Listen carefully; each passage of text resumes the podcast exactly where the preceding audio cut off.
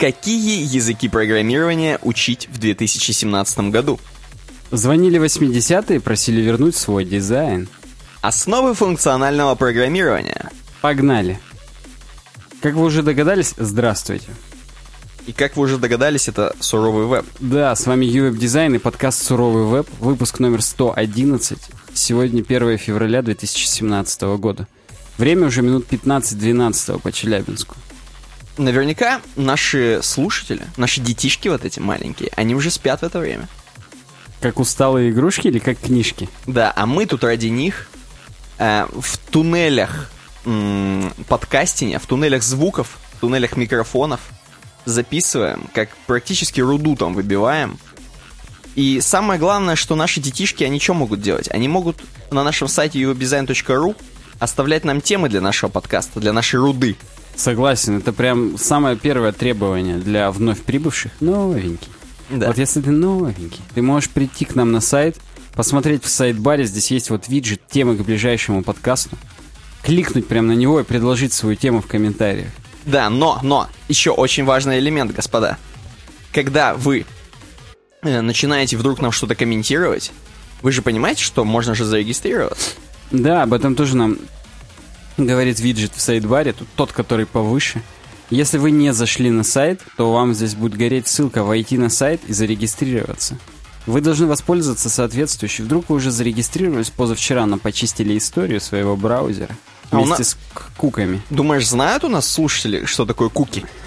Ну, даже если- Зачем аборигены съели кука? Знаешь, что я еще хочу сказать? Эм, кроме того, что почистили кэш и бла-бла-бла. А вот у нас вообще ты как наблюдаешь? Сильно регистрируются на сайте или не сильно пока? Ну, больше ста человек уже отщелкнуло. М-м, Я считаю это достойным результатом. Согласен. Ну, просто потому что Я думаю, закрываем регистрацию. Все, все остальные не попадут. шорт-лист у нас сформирован. Все ники Бомбалеича уже зарегистрировались. Тем более, что он действительно зарегистрировался. Я про Бомбалеича. Поэтому все круто. И многие жаловались, что после вхождения на сайт сам сайт все еще думал, что вы не зашли, и нужно было передернуть кэш, как бы это ни звучало. Мы избавились от этой проблемы, мы пошли дальше по Филу Шиллеру и сделали, чтобы все работало хотя бы как надо. То есть ты лишил единственного приятного передернуть. Да, теперь это не обязательно. Можно и без этого. Вс- Никто не запрещает, впрочем, делать это снова и снова, передергивать кэш. Но работать будет уже и без этого. Поэтому спешите, пожалуйста, обязательно комментировать нам на сайте, оставлять темы, регистрироваться. Потому что уже скоро мы, во-первых, закроем регистрацию, а во-вторых, мы введем новые незадокументированные пока возможности для зарегистрированных пользователей. Так. Как то участие в вопросах, Я думал, там можно будет сиськи смотреть. закрытые разделы сайта, в которых мы пока еще не определились, что будет, но что-нибудь да обязательно будет. А давай знаешь, что еще сделаем? Что? Потом. Сейчас пока не будем. Скидку на стикеры. А у нас можно стикеры заказывать, господа. Да, я как раз открыл сейчас пабличек ВКонтакте, в котором у нас есть э, наша витрина.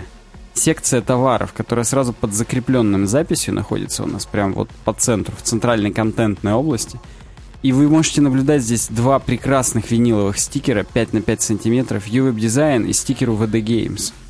Я считаю, это просто произведение искусства, которые обязаны быть на вашем ноутбуке. Например. Конечно. Или на вашем пожарном кране в организации, в которой вы работаете. И такие фотографии были. Знаешь, что я хочу еще сказать? Давай перед тем, как, опять же, приступим к нашему главному основному разделу, который дизайн называется, Так. давай снова скажем, что это за подкаст, потому что люди, наверняка, если они сейчас послушали все это, куки, они наверняка догадываются, что будет что-то про веб-технологии. Так вот, да, под- подкаст про веб-технологии и... Про что еще? Ты предложил, ты и говори. Я не понимаю, к чему ты клонишь. Ну, просто, что подкаст про...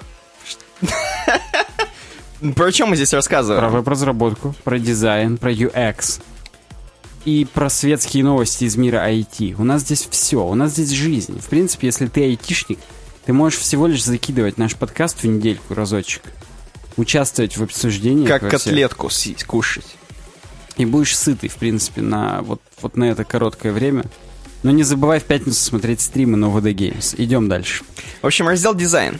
Да, первая новость, которую мы здесь рассмотрим, ее опубликовал Дмитрий. Ух ты. Да, и он прокомментировал нам 25 числа января. Привет, давненько тут не писал. В поисках новой работы, не до чтения новых статей, поэтому предлагаю только две. И здесь, собственно, нам Дмитрий предлагает фрагмент конфига для Nginx. Конкретно этот фрагмент мы пока не включили. Ну, просто потому что на уровне Nginx мы пока кэшируем только статику. Не все страницы, хотя можно и все страницы тоже файлами кэши... Ой, простите, кэшировать, но как бы вот до этого пока еще не дошли руки. Но мы решили проблему другим способом. И... Ты смотри, он использует э, вот этот код-код. Хрень. Он вообще крутой. Я прям считаю, что молодец он. Знает, что такое HTML теги. Так вот, первую э, новую... Мы, собственно, кстати, обе статьи из его предложений рассмотрим, но сейчас по дизайну у нас по подходит только первая. Почему в 2017 году на сайтах будет царить дух 80-х? Ух ты. Вообще, 80-е тебе кажутся хорошей эпохой, Саня, или нет? Ну, как бы Ну, меня... понятно, что мы не жили. Да, но мне кажется, что хороший. У меня есть и хорошие, и нехорошие впечатления про 80-е. Ну, во-первых, GTA Vice City была в 80-е.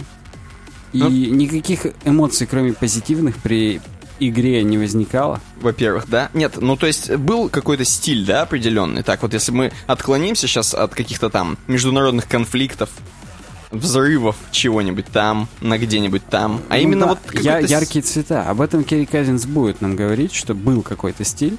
Но то, о чем она нам не будет говорить, и что меня бесит в 80-х, это воротники вот эти очень длинные такие, знаешь, раскидистые. А представляешь, она об этом не говорит, а сама ходит в таком воротнике. Да, причем даже женские рубашки такие тоже были, и это отвратительно. Вот прямо они меня воротят постоянно. А у некоторых европейских и американских марок все еще есть линейки, в которых такое встречается. Вообще, на самом деле, в последние, последние пару лет было у в моде... У нас fashion, fashion да, да, подкаст. были в моде маленькие вот такие воротнички. Я Никите сейчас показываю. Наши слушатели, слушатели просто представьте, как в стикере, который нам сделали. Двухсантиметрового такой невысокий. А в некоторых даже и их нет. По этим...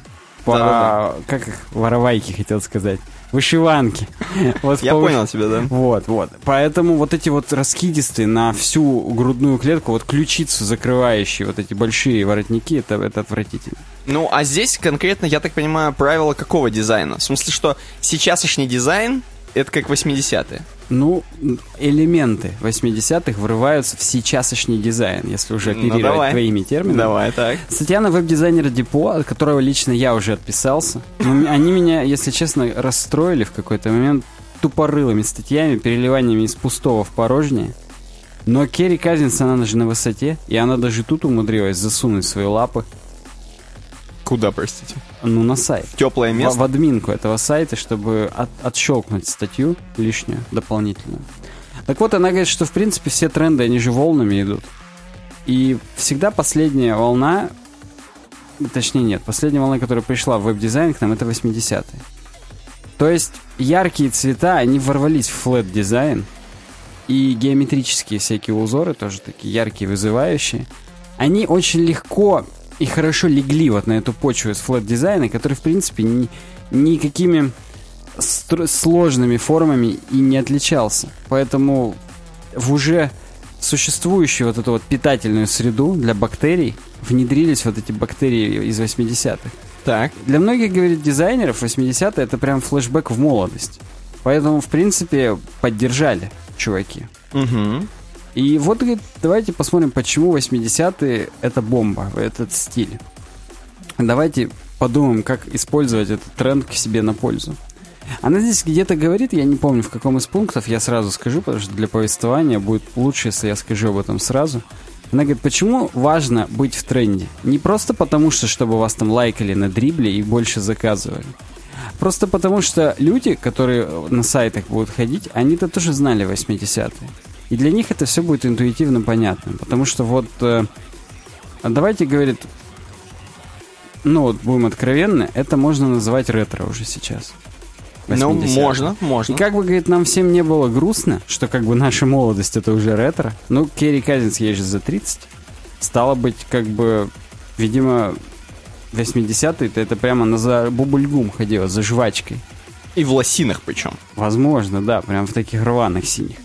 Так вот, ну, в смысле, она маленькая была, падала, коленочки разбивала. Так. Вот. Но, говорит, ладно, давайте не будем сильно уже жестить модерн ретро, современное ретро.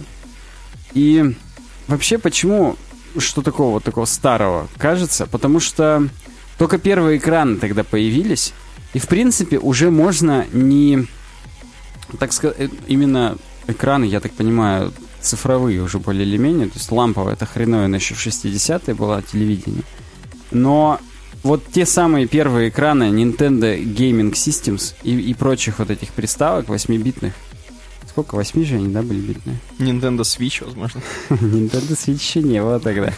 Вот, в общем, пиксели, пикселизованный вот этот весь дизайн и на постерах, и на, так сказать, обложках альбомов музыкальных. Вот это все, оно прям взывает к чувству, к тому, как вот мне, правда, сразу, ну, если уже говорить про мою молодость, были 90-е, и вот эти вот обложки аудиокассет от Gorillaz и так далее. Ну, там, конечно, более мрачный стиль уже, такой андерграундный, с граффити и так далее. Это mm-hmm. ну, стопудово не 80 Но они-то вот, наверное, вот с теми самыми, с такими же аудиокассетами ходили. Возможно, даже...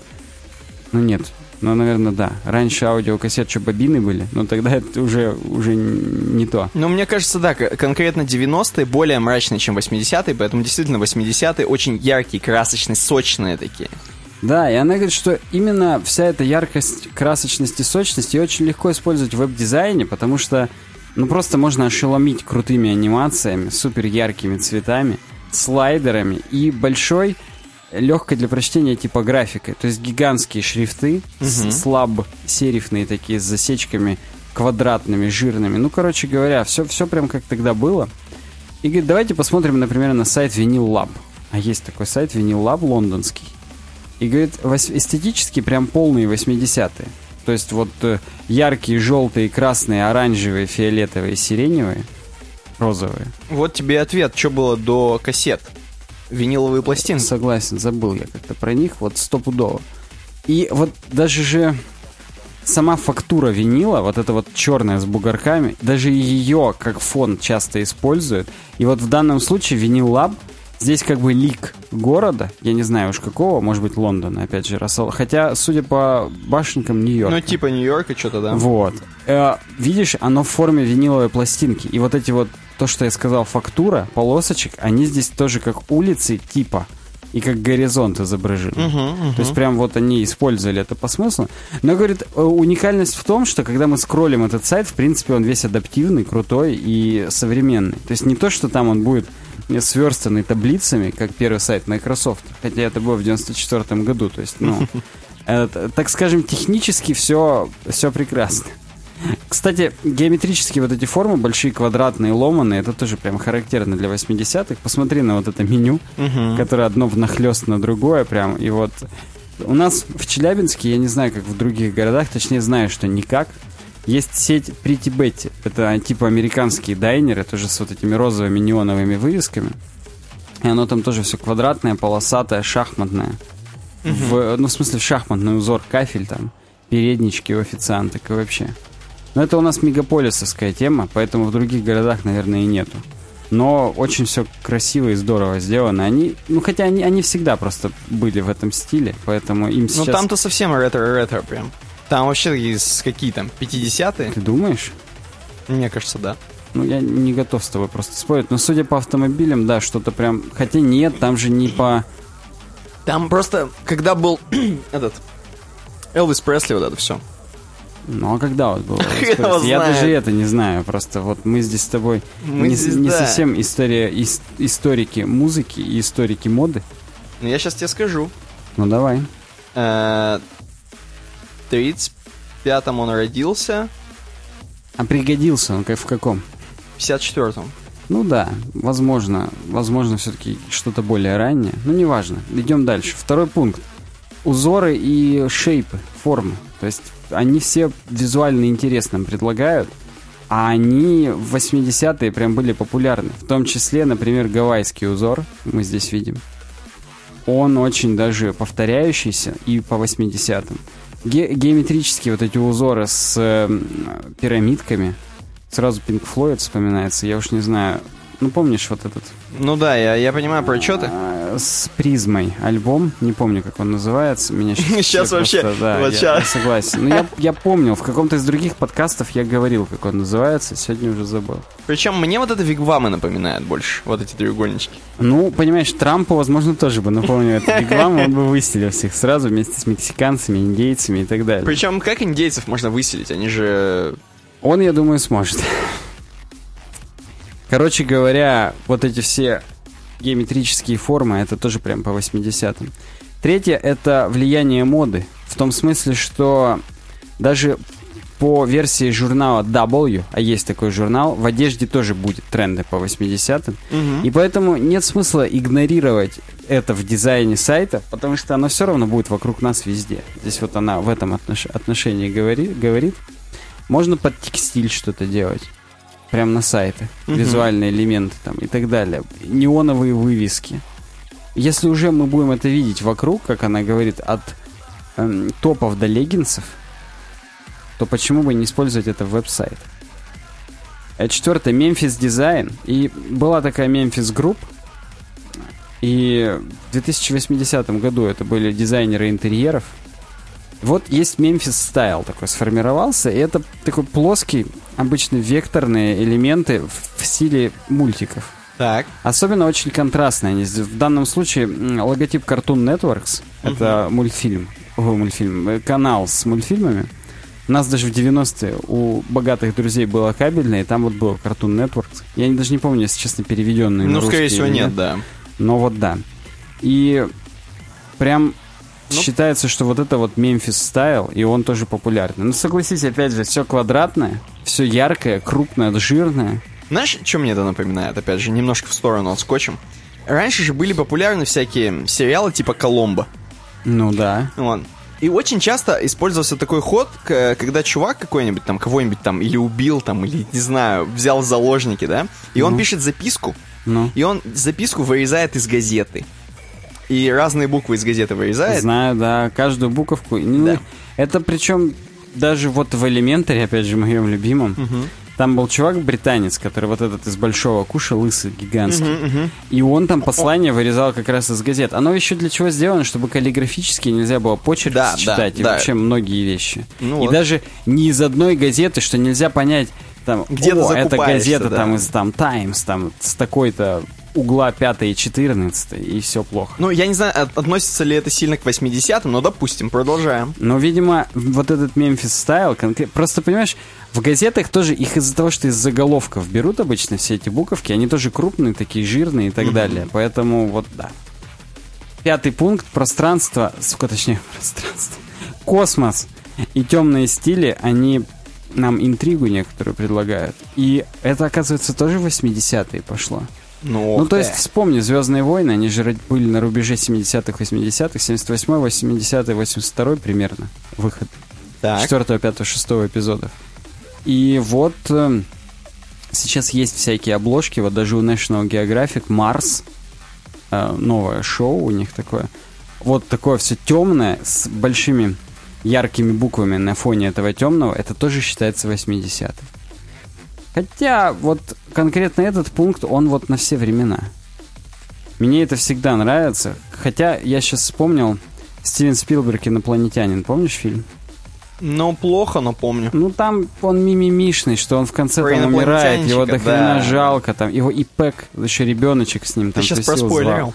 Ну, Ну, окей, давай. вот, вот там, по-моему, тоже, вот я сейчас инопланетянин Спилберг веду в, в поисковой системе Google. Ну, там очень вообще популярна была в то время эта тема, на самом деле. И там вот у них пальчики вот так вот по Да, да, этому, да, по да, картине божественные а, скрещ- скрещиваются. Ну, да. Божественная да. картина. Идти. Мы сегодня настолько, короче, максимальные невежды, что я думаю, в комментариях у пацанов бомбанет. Посмотри, невежда. И идти Стивен Спилберг. Вот Да-да-да, это круто, это круто. Очень крутая обложка. Слушатели, просто представьте, там как science fiction из 80-х, такой вот, как э, первый неизданный постер из Звездных воинов, где Люк вот так вот держит сверху меч. Но, понимаешь, это нас ведет к тому, что можно, можно, наверное, здесь откровенничать, сказать, что вот эти книги, когда делают тоже про всякие там, тр- именно трешаковые книги, именно всякий трэш, и там про космос какой-нибудь дерьмо пишут, там все обложки именно вот такие, короче, sci- science fiction. Э, реально. Ну, видимо, в 80-е это началось все. Ну да, может быть. Шестое. Влияние материала и флета будет дальше доминировать. Просто потому, что по всем этим легким паттернам и текстурам они прям подходят. Просто яркие, цвета яркие выкручиваешь, и все. И прям даже здесь обложки с SoundCloud какие-то прикладывают странные, непонятные. Просто вот набор квадратов каких-то зали- залитых заливкой, простите за Ты тавтологию. должен что-то понимать. Это в Paint можно такое сделать.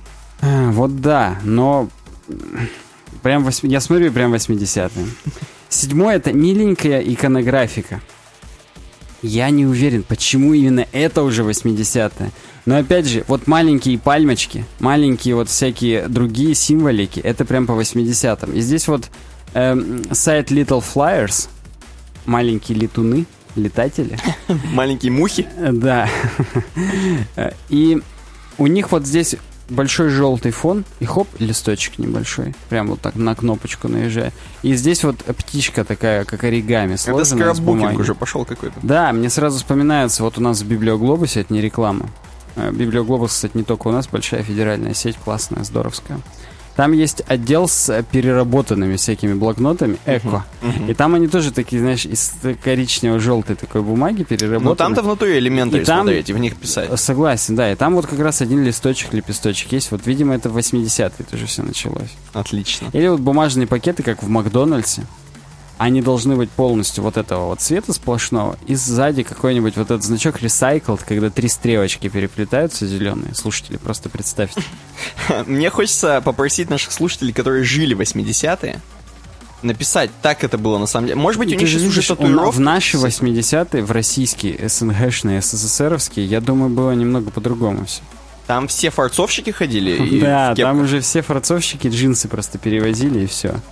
И Ну. гидрорадио детали. Окей. Ну, это мы так, мы так видим, мы же не жили. Поэтому, да, обязательно напишите в комментариях. Причем даже можете в комментариях на сайте, уже будучи зарегистрированными, писать. Там фидбэк тоже чрезвычайно важен. Мы хотим наш сайт прям, прям в такой кабачок, в контину превратить. Чтобы туда приходили все обиженные, хотел сказать, все заблудшие души и могли спокойно пообщаться на любую тему. Ну да. В том числе на тему, как оно в 80-е-то и жилось. Ну и восьмое, опять же, жирные цвета для экранов. То есть большие гигантские шрифты и надписи прям во весь экран. Все это 80-е. Хотя, казалось бы, тоже на все времена такой пункт. Но, в общем, Керри Казинс выжила прям это, вот как сказать, из пальца выдавила. Это, вот мы 20 минут уже обсуждаем. Высосала? Высосала, да. Не хотела это слово говорить, но да. И вы, вы, говорит, вот видите влияние 80-х везде, в поп-культуре, в моде, в музыке.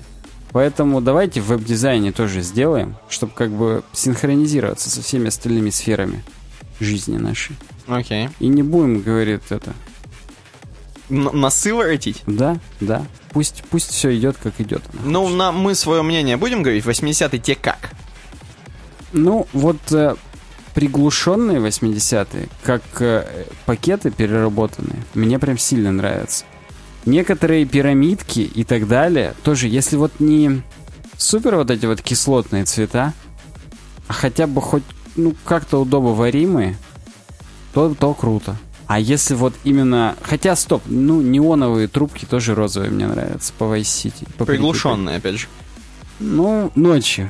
Они ночью как бы все равно будут приглушены, а днем они не будут гореть. Поэтому, да нравится мне. Мне все нравится, в принципе. Я настроением любого готов проникнуться. Даже если это будет 90-е киберпанк и зеленый текст на черном фоне по матрице. Я даже и этим проникнусь. Мне все ну, нравится. этим-то еще больше я проникнусь, на самом деле. чем- Согласен, да. Я поэтому про это и вспомнил, что это было бы еще круче. Да нет, 90-е, я вот так сейчас, просто мы с тобой обсуждаем, 90-е как-то нам ближе в любом случае. Вот все, что ты говоришь, 90-е, киберпанк, все, что там было. Там даже был супер стиль гранж, который начинался там еще с Ну, Нирваны, он, всего но этого. он в конце 80-х Ну, в конце, да. тоже уже был. Это Да, да. Это все, все более мрачное, но оно все равно более какое-то прикольное, чем 80-е. Я- 80-е слишком далеко для меня. Ну, Ну, короче, тем не менее, прикольно. Будем следовать трендам.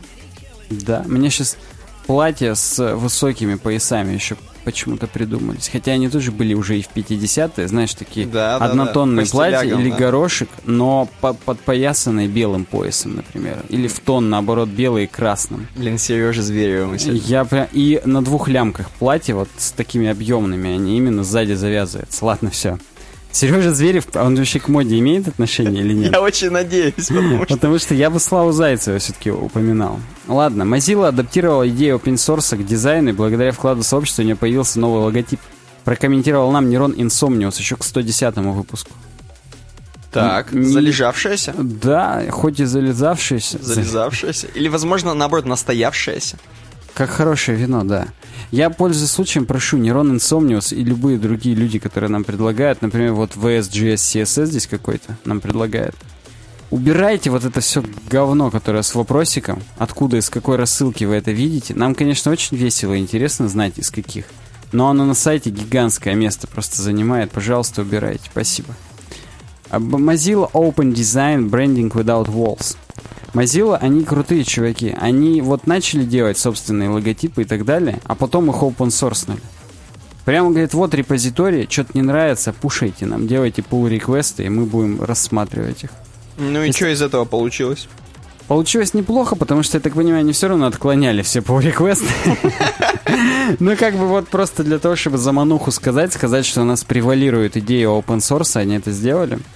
И вот э, статья-то, я так понимаю, еще декабрьская. Хотя нет, 18 января. Но, в общем, в декабре они только открыли все это дело, и вот в январе хотят выпустить. Вот у нас здесь featured image, и мы уже сразу видим логотип. Вот тебе, Никита, что он напоминает? Сразу скажи. А, я не понимаю, где в Featured Image ты видишь логотип. Ну вот где четыре, так сказать, надписи Mozilla We Stand for the Internet. А, окей. И вот логотип это именно Mozilla в черной рамочке. Я вот понял. это сам И логотип. э, он будет такой, да? Он уже утвержден. Да, он утвержден. Что мне напоминает? Мне Да. напоминает... Не, ну, логотип это... Давай, это вся надпись. Давай прям как хочешь, отвечай на этот вопрос. Я... Вот я знаю, что ты хочешь ответить, но я скажу, что мне напоминает то, что они задумывали, как минимум. Это э, типа шрифт, который сочетается, типа, как будто мы в браузере вводим в строке адрес сайта с двоеточием, с двумя слэшами, все вот. Мне вот, мне вот с этим ассоциируется. Ровно это я и хотел сказать. Но я понял, что ты хотел сказать, что мне Медуза еще напоминает. Но это просто за счет шрифта. Но буква М. Да. Остальное это хрен его знает. Ми- Ну, как бы засечечки. Ну, да, слабосерифный шрифт и там, и там. Просто у Медузы он практически old gothic. То есть там прям такое по немцам, по фашистам, к сожалению. Мгм. А здесь просто обычный слабосериф шрифт. Но здесь будет сказано, кто его разработал. Он, естественно, open source, можно хоть хрен свой этим шрифтом написать и нарисовать. Но дело-то еще и не в этом. Дело в том, что да, адресная строка. Они же нам говорят, что они про интернет. И поэтому вот моз, двоеточие, два слэша, а. Ну, прикольно. Mozilla. Это круто. Мне понравилась такое, такая у них идея. Но они здесь нам рассказывают о том, что у них проходил research здесь и здесь. Они обсуждали, как что должно быть. И, естественно, они нам показывают краси- красивый ролик на минуту. Я даже его включу. Сейчас только я звук убавлю, чтобы он не записывался. И двоеточие The Internet of What We Do, все вот этим шрифтом, который они сделали, показывается нам. И они, естественно, говорят о том, что вот эти цвета, которые здесь представлены, они все не случайны. Каждый цвет будет отвечать за определенную долю Mozilla в, в той или иной сфере. Ну, я... То есть вот зеленый это Moz Festival обязательно. Вот это Mozilla All Hands, непонятно что такое. Оно прям вот... Я бы не сказал, что это какие-то супер выделяющиеся цвета, во-первых. Во-вторых, я сначала хотел сказать, что опять же по 80-м Да, да, я именно поэтому в этом порядке расположил эти темы, хотя они хронологически нам их предлагали совсем в другом порядке, потому что по 80-м, особенно дальше, когда там в конце уже губы вот эти вот в как бы dotted, ну, короче, в точечку такой прямо принт, как будто, типа, он чуть-чуть запринтенный, а чуть-чуть нет. И там еще катульку гладят быстро, с такими рваными анимациями. Прям вот вообще по 80-м все такое розовое, здоровское. Вот тут мне это понравилось. То есть Mozilla молодцы, они настолько круто передали дух того времени, хотя, может, они и не хотели, но да. И они говорят, что вот мы э, делимся не только логотипом, но и цветовой схемой вот этой, архитектурой языка и вообще всем, как мы к изображениям относимся. То есть вот все вот эти поп-арт, или как это называется, этот стиль в Слушай, изображении, да, да. максимально некомпетентный сегодня, напоминаю, с тобой. Так вот, говорит, наш логотип — это, естественно, кивок в сторону языка урлов, ну, то, что, то, что мы с тобой разгадали сразу так ловко.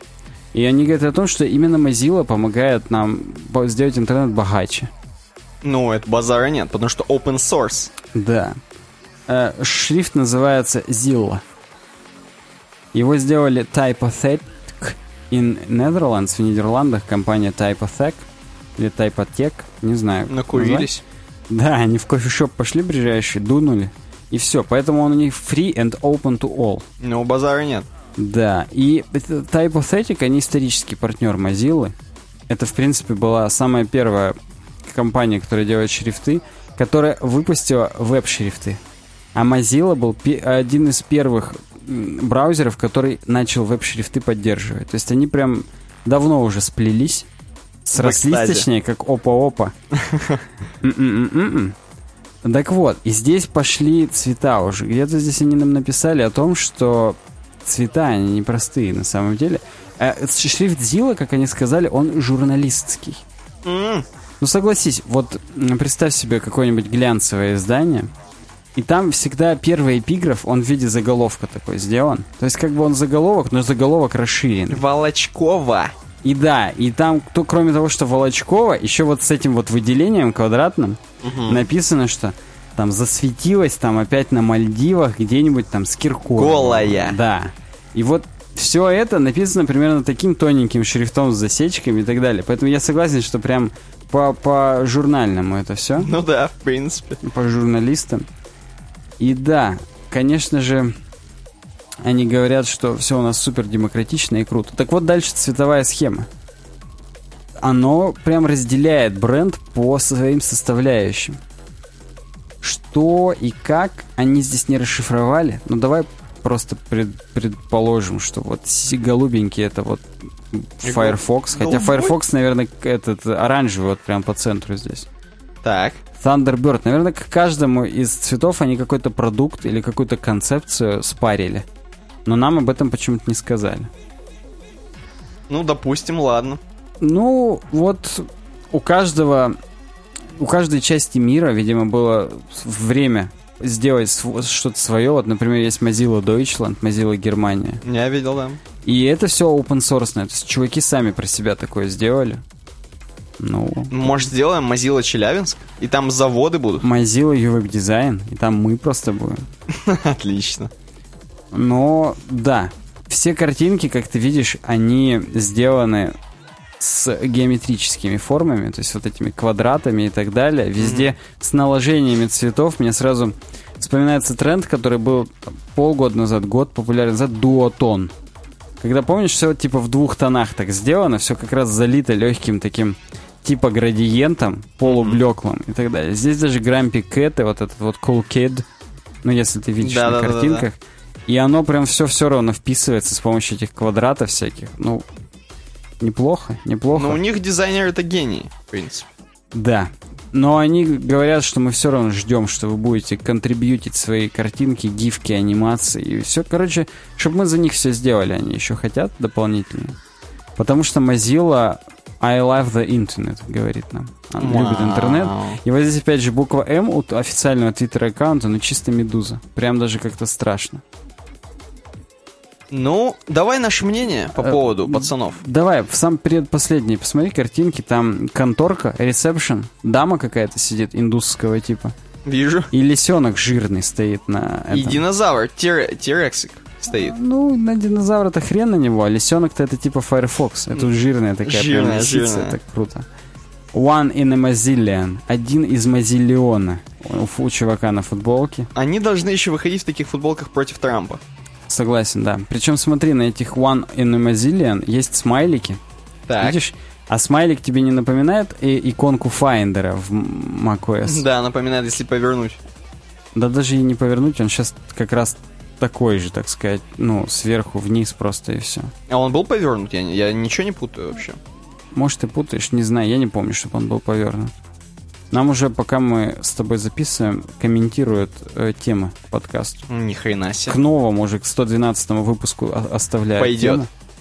И я прям хочу, чтобы вы последовали примеру. А пользователя зовут Крендель Пендель, который нам это комментирует. Последуйте примеру Крендель Пенделя, зайдите к нам на сайт и оставьте тему. Может быть, в процессе у вас об- об нашего прослушивания уже какие-то идеи возникнут. Знаешь, что самое показательное? Ну-ка. Перед тем, как мы скажем наше мнение, категория uncategorized. Вот это, у этой Нормально. статьи. Ну, достаточно подробно, так обстоятельно ребята подошли к своему блогу. Не И- позаботились. Да, да. Зато улыбка какая белоснежная у вот этого модели, который один из Мазиллиона. Мне не очень понравилось, но мне не очень понравилось просто из-за того, что оно open source. Я, как человек с комплексом властным, я бы все хотел держать в своих руках. И, а наверняка же они основную работу здесь всю сами сделали. И, навер- Хотя они даже наверняка всю open source они контролируют достаточно сильно. То есть нельзя вот нам просто сейчас взять и туда зайти с нулем, что-то там сделать, там наговнить и так далее. Все равно Ну. они будут об этом думать, задумываться и, и да. Наговнить нет, но использовать, пожалуйста, типа. А, ты имеешь в виду в том смысле, что мы можем просто у них все слезать Да, и тебе никто ничего не скажет. что, ну, слушайте, чуваки, у вас же open source, там, туда-сюда, а мы ее веб-дизайн просто сделаем с таким же логотипом и все. Ну все, тихо, сейчас не рассказывай это никому. Вырежем потом. Да. Давай, сейчас что, про Microsoft будем говорить? Да, но ты сначала свое мнение теперь скажи. Мое мнение, сама идея про, типа, командную строку и логотип, это прикольно. Остальные вот эти небольшие изыски с цветами, это немножко, ну, несерьезно, так скажем. То есть, грубо говоря... Слишком фанки это для крупной корпорации.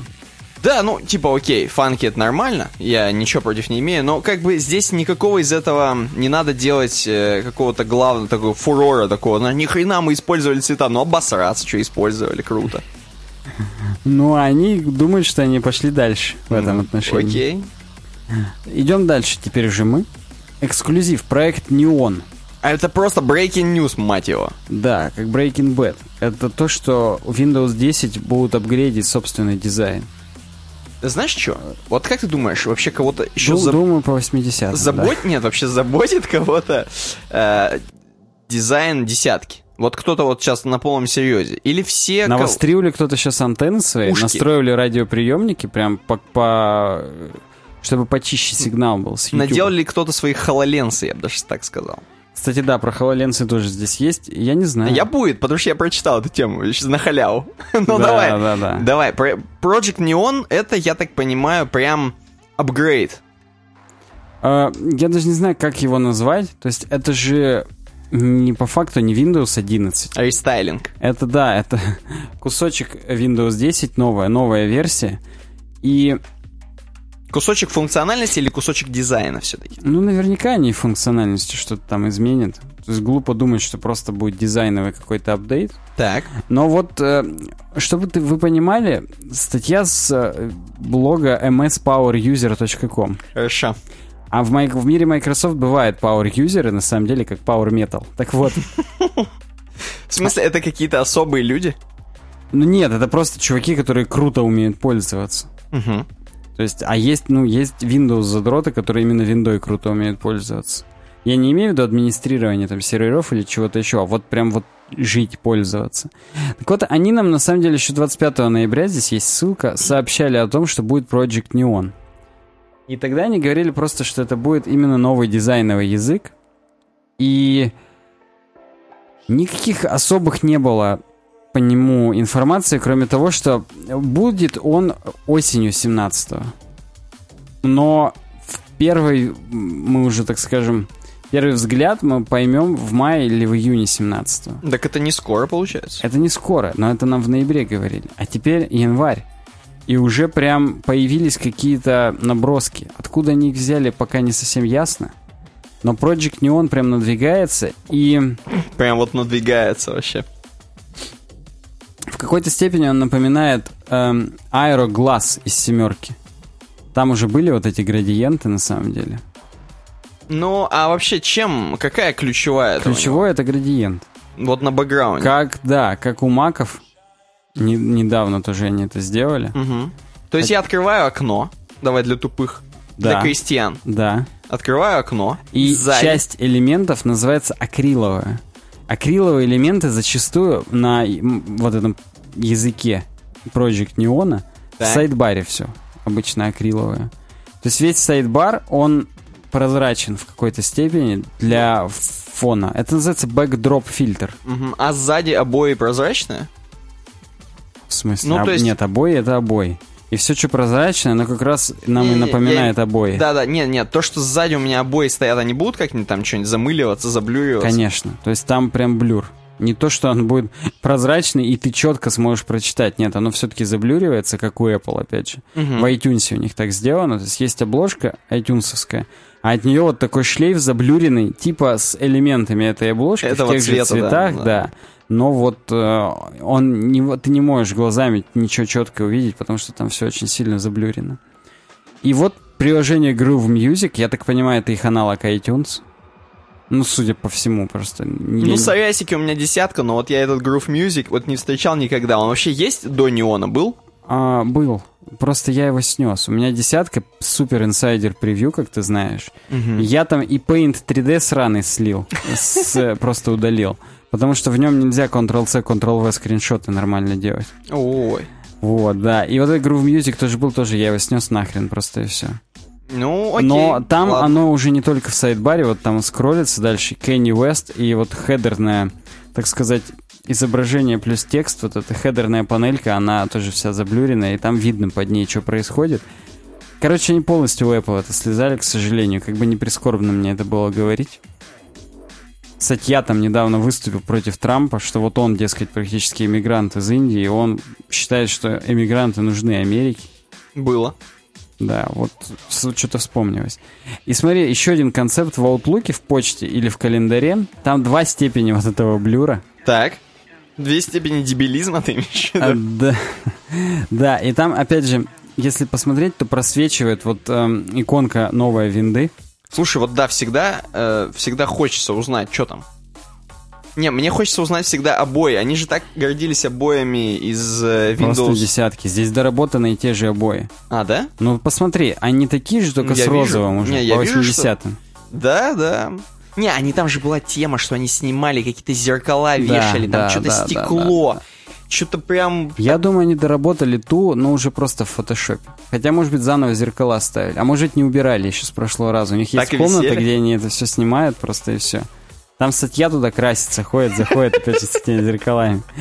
Так вот, и обрати внимание, здесь значок Windows, он как чат Bubble тоже сделан, и он тоже Finder теперь Да, да, напоминает. да, да, да, Вот, да. вот я прям даже, да. Не, ну есть, конечно, заимствование, господа. Тут ну, вот прям ничего не попишешь. Неон, Project Neon, он как будто слезон.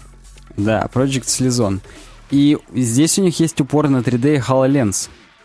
Потому что весь этот блюр, он помогает как раз сделать оверлей поверх того, что по факту где-то там есть сзади, холодильник. Ну, чтобы тебя не отвлекало, когда ты в очках сидишь, у тебя было пе- переднее окно, на которое ты смотришь, а Да. сзади вот этот блюр. Да, да, да. И тут все вот эффекты при наведении, они с очень мягкими, красивыми анимациями и так далее. Может быть, это и просто без хололенсов будет приятно человеку. Да, они говорят, что прям настолько плавные анимации вы еще нигде не видели. 120 FPS, 240. Возможно, да, прям можно в 3D очках смотреть, и все будет прям... Окей. Э, Так вот, Redstone 2 будет. Э, Название релиза просто. Это Creators Update в апреле. А потом Redstone 3 уже для всех людей, так сказать. Вот будет later this year. Ну, круто. Я жду. Вот честно, я и на работе себе десятку поставил на компьютер, и на домашнем у меня компьютере десятка. Что ты Я просто жду, что мы сначала такие, да там все слезали, я жду. Ну, да какая разница, слезать же тоже грамотно надо. Оно зато, зато везде примерно одинаково. У тебя уже не будет, так Ну, сказать, нет. отторжения никакого там. Да. Обжигать не будет тебя праведный свет, там, гнев и Ну, так далее. согласен, согласен. Уже все примерно как одна операционная система получается, и все. Десятка, она прям удобоваримая. Кстати, про недостатки десятки еще здесь будет у нас тема где-то, про антивирусники, та, которая. Мгм. Так что да. Что у нас там дальше? У нас дальше светские новости, блок светских новостей. И он начинается с темы «Почему программисты убивают и калечат людей?» У меня написано здесь, в подсказке. Да, кто прокомментировал? Э, прокомментировала нам его Сива. Сива. Ну, конечно же, Куба, наверное, но Сива. Почему программист убивает количество людей? Интересно было бы послушать подобные истории из вашего опыта или опыта знакомых. Я вот не смотрел полностью статью, поэтому я даже пока не знаю, какой опыт там хотят наши узнать. Но вот давай. Э, в статье на ленте.ру сразу же мы видим картиночку. Это кадр из сериала IT Crowd с IT Crowds. По-моему, Просто S IT крауд. Да? Нет, нет, IT толпа. Да, IT Crowd. А э, именно компьютерщики в Компьютерщики, нашем да. переводе. В нашем переводе компьютерщики, британский сериал. Я смотрел весь его полностью. Он там всего три сезона, что ли. Но я думаю, многие наши слушатели его тоже смотрели. И тем не менее, вот тут сидит эм, один из персонажей, главных героев, и у него там что-то горит, и он дальше сидит, ходит. Но статья-то не об этом. Статья. Статья-то не об этом. А о том, что м, некий Билл... Сейчас будет очень много R. Некий Билл практически Саурон. Только некий Билл Сауреуэр, Сауэрауэр. Давайте я просто буду Билл его звать, потому что это досвидос. Так. Он, значит, стал героем флешмоба. Он спокойненько на Reddit и, по-моему, еще на куда-то, по- по- на что-то популярное, на Hacker News, написал статью, точнее, он расшарил, я так понимаю, статью, которую он написал на Medium е, что ли. Статья заключается о том, что самая главная тема — код, за который мне стыдно, говорит Билл. Там, естественно, кот. Ага. Код, да. Э, вот канадец Билл, он кодит очень давно. Он профикус. Он реально, то есть с 6 лет практически, начал программировать. И в 15 он уже создавал сайты, помогал отцу и, в общем, создавать сайты и приложения. И, в общем, короче говоря, он там уже практически зарабатывал в 18 лет на жизни этим, короче... Он оплатил себе этим учебу. А я, насколько помню, в Америке, я не знаю, как в Канаде, кредиты за учебу там только ближе к 40 заканчивают платить. Вот да. а в Кана- он уже не, ну- 18. не, ну в Канаде там просто бревна можно напилить, как бы, и сдать. Согласен, да. Суть какая? Суть-то не в этом. Так вот, господин Билл, канадец, программист, с 6 лет, он устроился в э, фирму, в, какую-то, в рекламное агентство, которое занимается с медициной связано. То есть э, начальник его, бывший доктор, э, занимается созданием медицинских сайтов. И, то есть, к ним, я так понимаю, приходят заказчики, заказывают какой-то вот сайт медицинский, и Мгм. чуваки пилят. И он пилит, собственно, видимо, за хорошие бабки, как бы все нормально. И самая главная завязка в том, что к ним пришел заказчик, сказал, мне вот нужен такой-то такой-то сайт, короче, и там давайте запилим тест. Не на беременность, а тест просто, что ты его проходишь, ну, там, я не знаю, на JavaScript, не на JavaScript, неважно, просто, просто какой-то тестик, ты его проходишь, и в 99% случаев, просто рекламно, тебе говорят, что вот Именно тебе вот наш этот препарат подходит. да, по результатам теста, чувак, пей вот эти табусы. Ам, аудитория для вот этой рекламной кампании, для вот этого теста, для вот этого лендухи, для вот этого сайта, это, короче, девочки, такие подростки, тинейджеры. Мутант, ниндзя, черепашка, туртлис. Так. все окей, чувак сделал, чувак, тест все сделал, он знал это, что 99, в 99%, 99% естественно, будет реклама. Ну, Чувак по ТЗ просто все Просто делал по ТЗ, да. Он знал, что так Если будет. нет ТЗ, результат ХЗ сразу Конечно. вспоминается. И тут о страшное, господа, сейчас на самом деле не, не то чтобы смешно будет. Он узнает, что через пару дней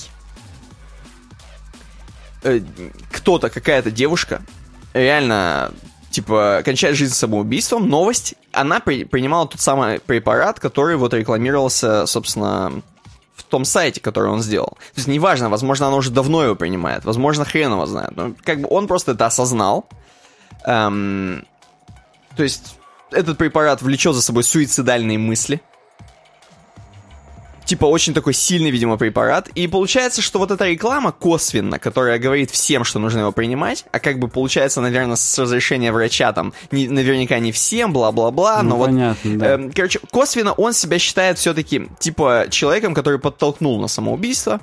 И Мне, поэтому... правда, теперь интересно, вот в Америке чуть ли даже аспирин нахрен только по рецепту можно получить, и там прям тебе на твоем бутыльке, пузырьке, там, во-первых, они все не такие красочные, как у нас, там, с нарисованными всякими там кружечками, лимончиками и так далее. Там все в этих безликих бутылочках, Ну, таких вот, ну, помнишь, Ну, чтоб да? тебе не нравилось. Да-да-да-да-да. И там прям на них написано имя доктора, который тебе его выписал. Тебе ее когда выдают, там пишет там доктор, там, я не знаю, Гончаров. Доктор Джон. Доктор Браун. Да, я... И, то есть, в принципе, как в Канаде, интересно, насколько легко Там бревнами. получить. А там, опять же, пару бревен потащил, тебе выписали доктор Браун, все как надо. Да, самое главное, что Билл после чего задумывался, кроме этого случая, у него и сестра сидела на этой теме. Он чудом спас ее. Причем, которые выписывали то же самое лекарство. То есть, грубо говоря, почему-то еще и врачи выписывают это лекарство. То есть тут странная Я так смесь. понимаю, эти компании, они не только сайт купили, они еще и рекламу купили у врачей. Да, то есть странная такая смесь всех обстоятельств, которая привела Билла к тому, что он все-таки сделал что-то плохое, хотя знал. Хотя знал, что все-таки умышленная реклама. И после этого Билл, он э, еще и вдохновлялся другим чуваком. Он там ходил или смотрел какие-то сессии дяди Боба, сессии, ну, в смысле, какие-то выступления дяди Боба. А дядя Боб это тоже какой-то крутой чувак, программер. И он призывает... Я сейчас немножко опустил кусочек, потом расскажу про него. Дядя Боб призывает к тому, чтобы мы контролировали вообще все, что мы пишем. И что программисты — это люди, которые сейчас, типа, практически вершат судьбы миллионов. Они делают, то есть все сейчас в интернете, все э, программисты могут контролировать многое, э, через них проходит много информации, они, и они могут, так скажем, вот предотвращать эти случаи, просто отказываться от таких случаев, как, например, у Билла. И, соответственно, типа ни- никто ничего не сделает. Но, кстати говоря, Билл изначально он все объяснял тем, что, ну, окей, если бы я не сделал этот сайт, да, про лекарства, то сделал бы кто-нибудь другой легко. Просто бы отдали бы следующему и все. Без проблем. И просто я бы, возможно, остался без работы после этого. А, Вот. И, короче говоря, вот эта вся статья, она породила до хрена чё. Она породила э, целый вот тред на Reddit, где чуваки реально говорили, ну не то, что там какие-то убийства или что-то, просто говорили о том, что они заведомо знали, что то, что они напишут, тот код, там, те сайты, которые они создадут, это будет, короче, заведомо обман какой-то пользователя или просто какое-то дерьмо они сделают. То есть вот сейчас я немножко даже зачитаю. Мне интересно, они признавались прям со ссылками? На себя, на свои фотки, на Ну, не- профиль. нет, я имею в виду хотя бы на те сайты, которые они сделали.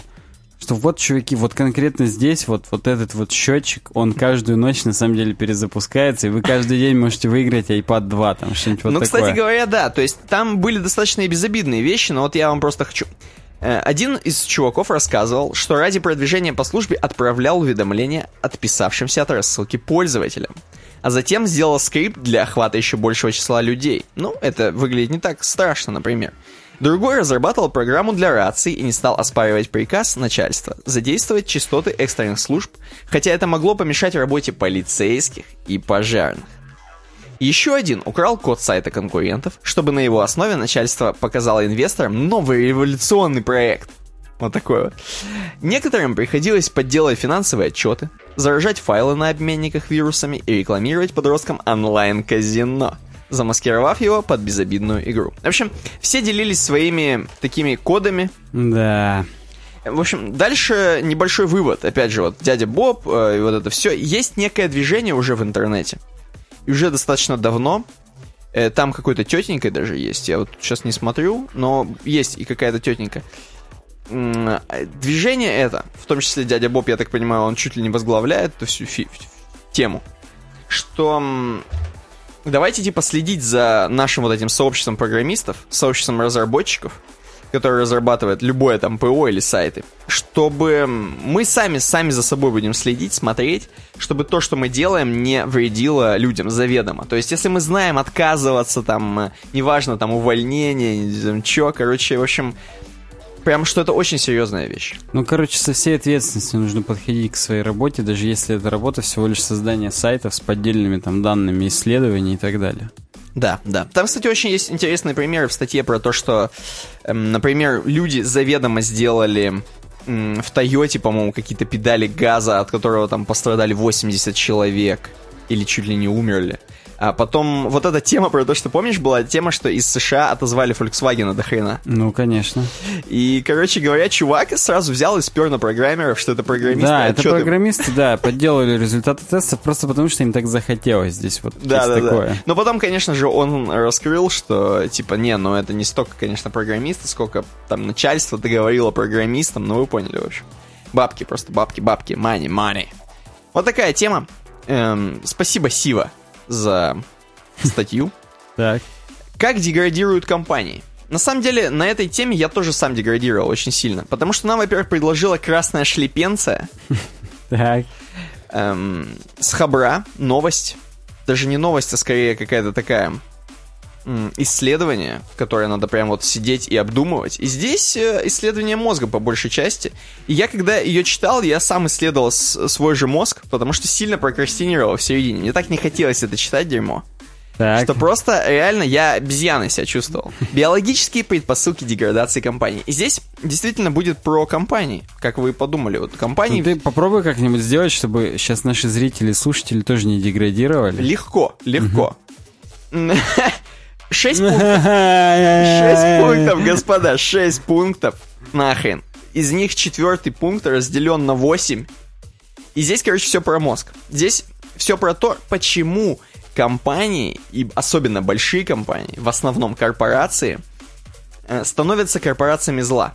Хотя они изначально были корпорациями добра. Почему э, многие стартапы выглядят честнее и даже не выглядят, а делают какие-то вещи более научные, более какие-то такие, про- которые про- продвинутые такие вещи, в, отли- в отличие от компаний, которые просто огромных компаний, которые просто зарабатывают бабло.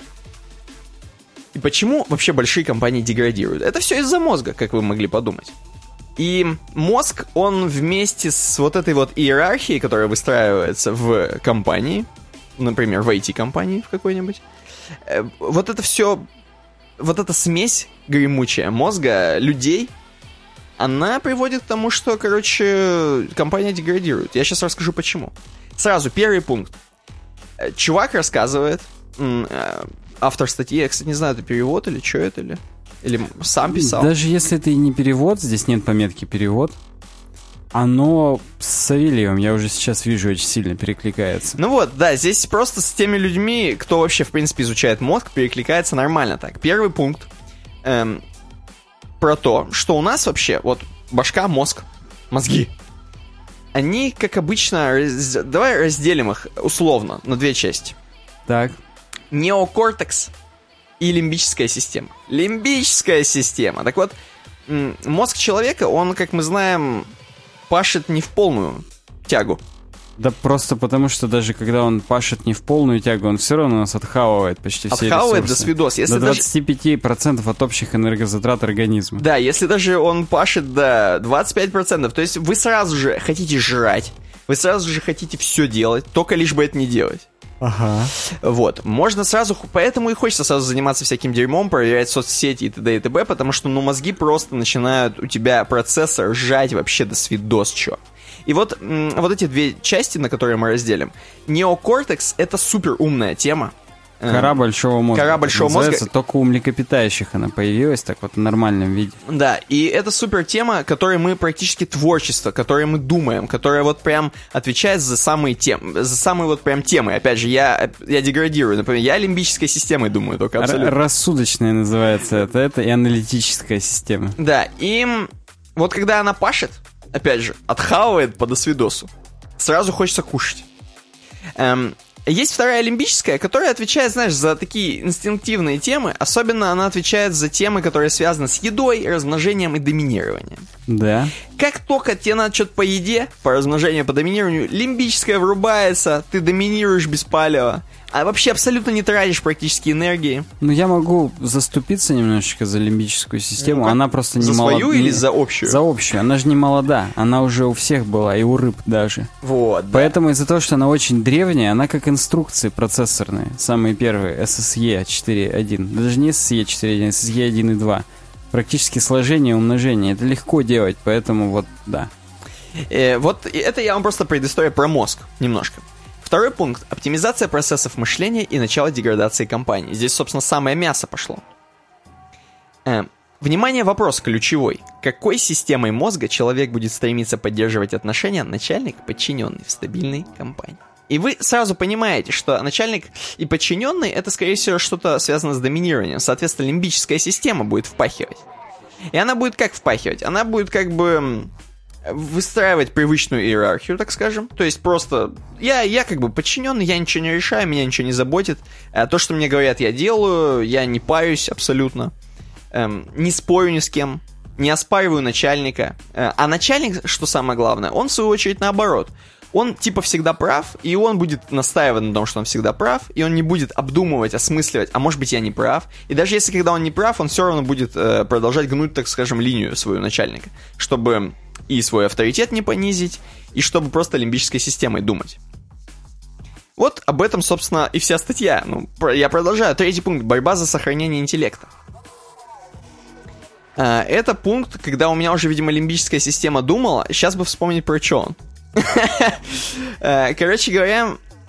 Ну, опять же, что экономия это энергия, и компания в целом начинает действовать не на основе разума, а на основе импульсов лимбической системы руководителей, инстинктов отдельных личностей. А не факт, что составленная из отдельных хороших людей организация будет хороша и разумна, потому что но как бы только 5% людей пассионарии способны на что-то влиять. 95% они никакие. И если начальство будет самодурить, так сказать, то как бы... Никто их не поправит и не исправит. Да, да. Просто... А начальство, оно уже экономит ресурсы, оно же начальство. Вот именно. И оно очень редко будет неокортексом думать, то есть корой. Поэтому это достаточно обречено все. Да, четвертый пункт — империя Лимба, который разделен вот на много, на много. Э, пацаны Э, вот эксцессы доминирования. Здесь, короче, говорится, опять же, об той самой верхушке, о менеджерах, что есть менеджеры среднего звена, как обычно, э, что есть куча проблем, вот, связанных с лимбической системой, что прям вот какой-то слой людей в компании только, делает, только занимается тем, что думает лимбической системой, особо творческие никакие вещи не прикладывает к этому. И говорят, как избавиться. Вот, например, есть очень хорошая тема, что чтобы избавиться от всей иерархии, от всей вот этой пирамиды людей, да, которая там над тобой стоит, э, легко выделить, вот, например, как в Сбербанке. Они выделили айтишников в Сбертех некий. И у них там вот есть R&D Сбертеха, то есть э, Research and Development типа отдел, который просто думает, они отдельно абсолютно от Сбербанка живут. Понятно, что над ними есть начальники, это естественно, это как бы без этого нет, без управления не может быть никак но они уже не в этой пирамиде, так скажем. Это просто отдельная организация, которая разрабатывает что-то, придумывает какие-то супер вещи. Вот. Многие люди берут аутсорс. Там чувак делает, дает ссылку на Билайн, что пацаны просто из, вымпел, из вымпелкома просто говорят, давайте аутсорснем там программеров. Они нам сделают. Аутсорсная маленькая компания нам сделает, которая все еще, которая все еще думает неокортексом. Потому что приходится, потому что большая конкуренция, это маленькая компания, и надо как-то выживать. Да, вдруг вымпелком не тебя сегодня закажем. Вот да. Эм, 4.2, подпунктик. Здесь очень сильно упирают на HR. И давайте просто я по всем пройдусь сразу. Здесь именно про HR, очень много про HR, что почему-то, я хреново знает, именно HR должны заниматься тем, что они должны смотреть вообще на людей, кто как себя ведет в компании, и кто уже вот в лимбическом, силен, в лимбе находится, они их вытаскивают. Или наоборот не вытаскивают, увольняют. Или что-то делают. Или обрезают им зарплаты. Или как-то, в общем, они содействуют, как могут. Людей, наоборот, те, которые сильно неокортексом думают, те, которые творческим чем-то занимаются, они им повышают зарплаты, э, делают какие-то бонусы. Этим всем должны заниматься HR, вот здесь несколько пунктов именно об этом. Э, давайте к пятому перейдем пункту. Пятый пункт это... Можно ли компанию заново обрести утраченный разум, чтобы компания заново начала жить? И здесь, к сожалению, очень плохие выводы у чувака. Он пишет про то, что, блин, из такого болота, скорее всего, никак не вылезть. То есть, если есть уже верхушка, никак люди, которые вот дошли до верхушки, это здесь он приводит эм, пример с чуваком, который там строил какую-то дикую строил какую-то дикую типа тюрьму или что-то такое. И вот он строил, строил, строил, и в конце ему сказали, ну, будешь, короче, начальником. И тут он такой скажет, да не-не, я начальником не буду, у всех одинаковые права будут. Хотя он усирался, строил до этого. Вот, поэтому это так не работает, и, к сожалению, из лимба практически нет выхода. То есть вот есть какие-то способы очень правильные, которыми можно, в принципе, из лимба выводить отдельных личностей. Но всю компанию просто так вывести из лимба нельзя. Просто отдельные личности, просто работники, они каждый по себе, а, они индивидуумы и думают по себе нормально. Но как только вот та самая иерархия начинает работать, э, лимб подрубается по полной. Ну, просто потому что Просто потому что чё? У меня, у меня была какая-то конкретная аналогия с, даже с начальниками отделов, конкретно в mm-hmm. Организациях. Если накатывают какую-то задачу начальнику отделов, он ее даже уже может неправильно понять, часть какой-то потеряется, и полезная информация, энтропия увеличится, и он уже через себя пропустит скажет, надо вот так вот сделать. Я пытаюсь выгородить сейчас начальников э, организации крупные, потому что самодурство на более низких уровнях, или высоких, нет, низких, все равно все в говно скатит. Поэтому да, в мелких компаниях здесь все проще. Ну да, шестой пункт про это же. Он просто раскаивается о том, что он написал очень грустную статью. Э, все равно там грустит в этом во всем. Э, что все равно. Но в любом случае, он говорит, что это нормально. Это просто как бы устройство нашего мозга. То, что все легче человеку думать лимбом, потому что все-таки энергии затрачивается намного меньше. Вот. Но, естественно, стараться нужно. Стараться нужно, поэтому вот, вот такой вывод. Нужно просто думать, когда думать. Да, вот, думать, вот, когда думать. Думать, когда и чем конкретно думать. Да, вот красная шлепенция предложила нам такую тему. И последняя, я хотел сказать, тема из све- светских новостей, но не последняя, а последняя моя. Во. Так. Но будет еще потом. Илья прокомментировал, спрятаться в темной сети становится все проще. Можно создать такой анонимный сайт, а туда грузить порно с Ютуба. Это нам Илья предлагает. Какие-то скобрезные вещи. Прям вот стопудовый бизнес. Интересно, он нам неокортексом или лимбической системой предложил? Короче говоря, это сейчас для хакеров. Пацаны, сейчас все надеваем темные очки. Даже если у вас Маски темно, Гая Фокса. Макс, маски Гая Фокса начинаем драть мамок. Потому что Security Lab какая-то .ru очень смешной сайт, где сразу начинаются принципы работы. Ты видишь это? У тебя Я, также да, свер- сверстано? именно очень так круто. сверстано, да. Принципы Первые работы. два слова, а потом картинка и, и дальше пошло. Сайтов так называемой темной сети. В общем, давайте я вам просто расскажу о том, что оказывается скоро уже делают такую технологию, я вам по секрету скажу, что в Торе вот у тебя есть Тор, тот самый. Не та Тора, которую на священное писание, нет. Так. А в Tor Project эм, тот самый браузер, через который э, ходит э, защищенный, защищенный, как сказать-то, браузер, опять же, по защищенному соединению, по зашифрованному соединению. Я не знаю, кстати, насчет шифрования, но там суть просто еще и в том, что она не централизованная. И непонятно, на каком конкретном компьютере сейчас все эти пакеты гуляют, они постоянно туда-сюда ходят через все узлы. Ну да, да. Да, и вот тот самый Tor Project это не коммерческий проект, который ты там хрен отследишь. Ну, не хрен отследишь, а в смысле, что тот самый проект, которым вот собственно, занимаются они Тором, эти чуваки, Мгм. они делают еще такую же тему, то есть это все технологии пр- практически об одном, делают такую тему, что, блин, все-таки они задумались, а вот все-таки владельцев сайтов, тех самых, которых .onion, то есть э, на те сайты, которые ходят Tor, их можно отследить, их спецслужбы отслеживают на раз. Когда ты знаешь адрес сайта, просто там гончаров.onion, например, Так. Onion, эм, ты можешь понять, чей это сайт, даже не потому, что там написано Гончаров 74, а потому что есть адреса, есть по этому адресу можно узнать, кто владелец, хозяин, и как бы это не проблема. Для спецслужб точно. Э, пацаны из Store Project задумались. Хм, а может мы сделаем еще такую тему, короче, чтобы вообще не было понятно, что за сайт. И тогда с этого сайта можно вообще на этом сайте делать, что хочешь, вообще что хочешь. Они, конечно же, это делают все не из-за злого умысла, нет. Как водородную бомбу. И как э, револьвер, как Кольт делал свой револьвер. Так. Вот.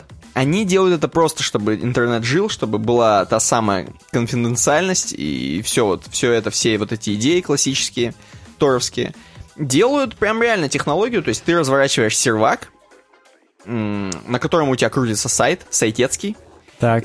На который люди попадают не с помощью адреса, а с помощью некого шифра. То есть с помощью некого пароля такого огромного. И он просто раздается всем как ключ. Он генерируется, постоянно раздается, и ты э, не можешь по вот этому ключу никак определить, что это за сайт. Нет, ты просто по ключу попадаешь туда, и только зная этот ключ, ты можешь туда попасть. Соответственно, хрен его знает, какой это сайт, что ты просто находишься на какой-то странице. Эм, конечно же, самые супер популярные какие-то сайты, вот там, я не буду рекламировать, на самом деле, здесь были какие-то шелковый путь и так далее, и так далее. Э, сайт Wikileaks, на которого, конечно же, вот такие супер популярные сайты, а это популярные сайты в Торе, м, на них все равно, до них спецслужбы достучатся. В любом случае, ФБРовцы найдут концы, но более маленькие сайты, все, уже этот шифр позволяет абсолютно 100% защитить твою страницу, которая крутится у тебя на специальной Tor-хрене, на Tor-хостинге. Э, И без проблем ты можешь там размещать, что хочешь вообще. Вот так. Я думаю, что надо сделать uwebdesign.ru, туда в Tor тоже за... Точка Onion тоже, Да. ну, чтобы сразу соответствовать, так сказать, этому. Да, да. Ну вот, вот такая, в общем, небольшая, короткая идея. Все. Ну, в общем, чё? Тор, будущее? чуваки работают дальше над шифрованием, над тем, чтобы все было не так просто. Интересно, они в Китае уже смогут выпутаться из-под фаервола великого или нет? Их же там тоже как-то прикрыли, как-то они Их там стали по- да, а- да. анализировать трафик и понимать, что вот это торовский трафик, а это не торовский. Ну, кстати, возможно, это их основной рынок, а у них есть рынок. Возможно, Ну- Китай это тема для Тора.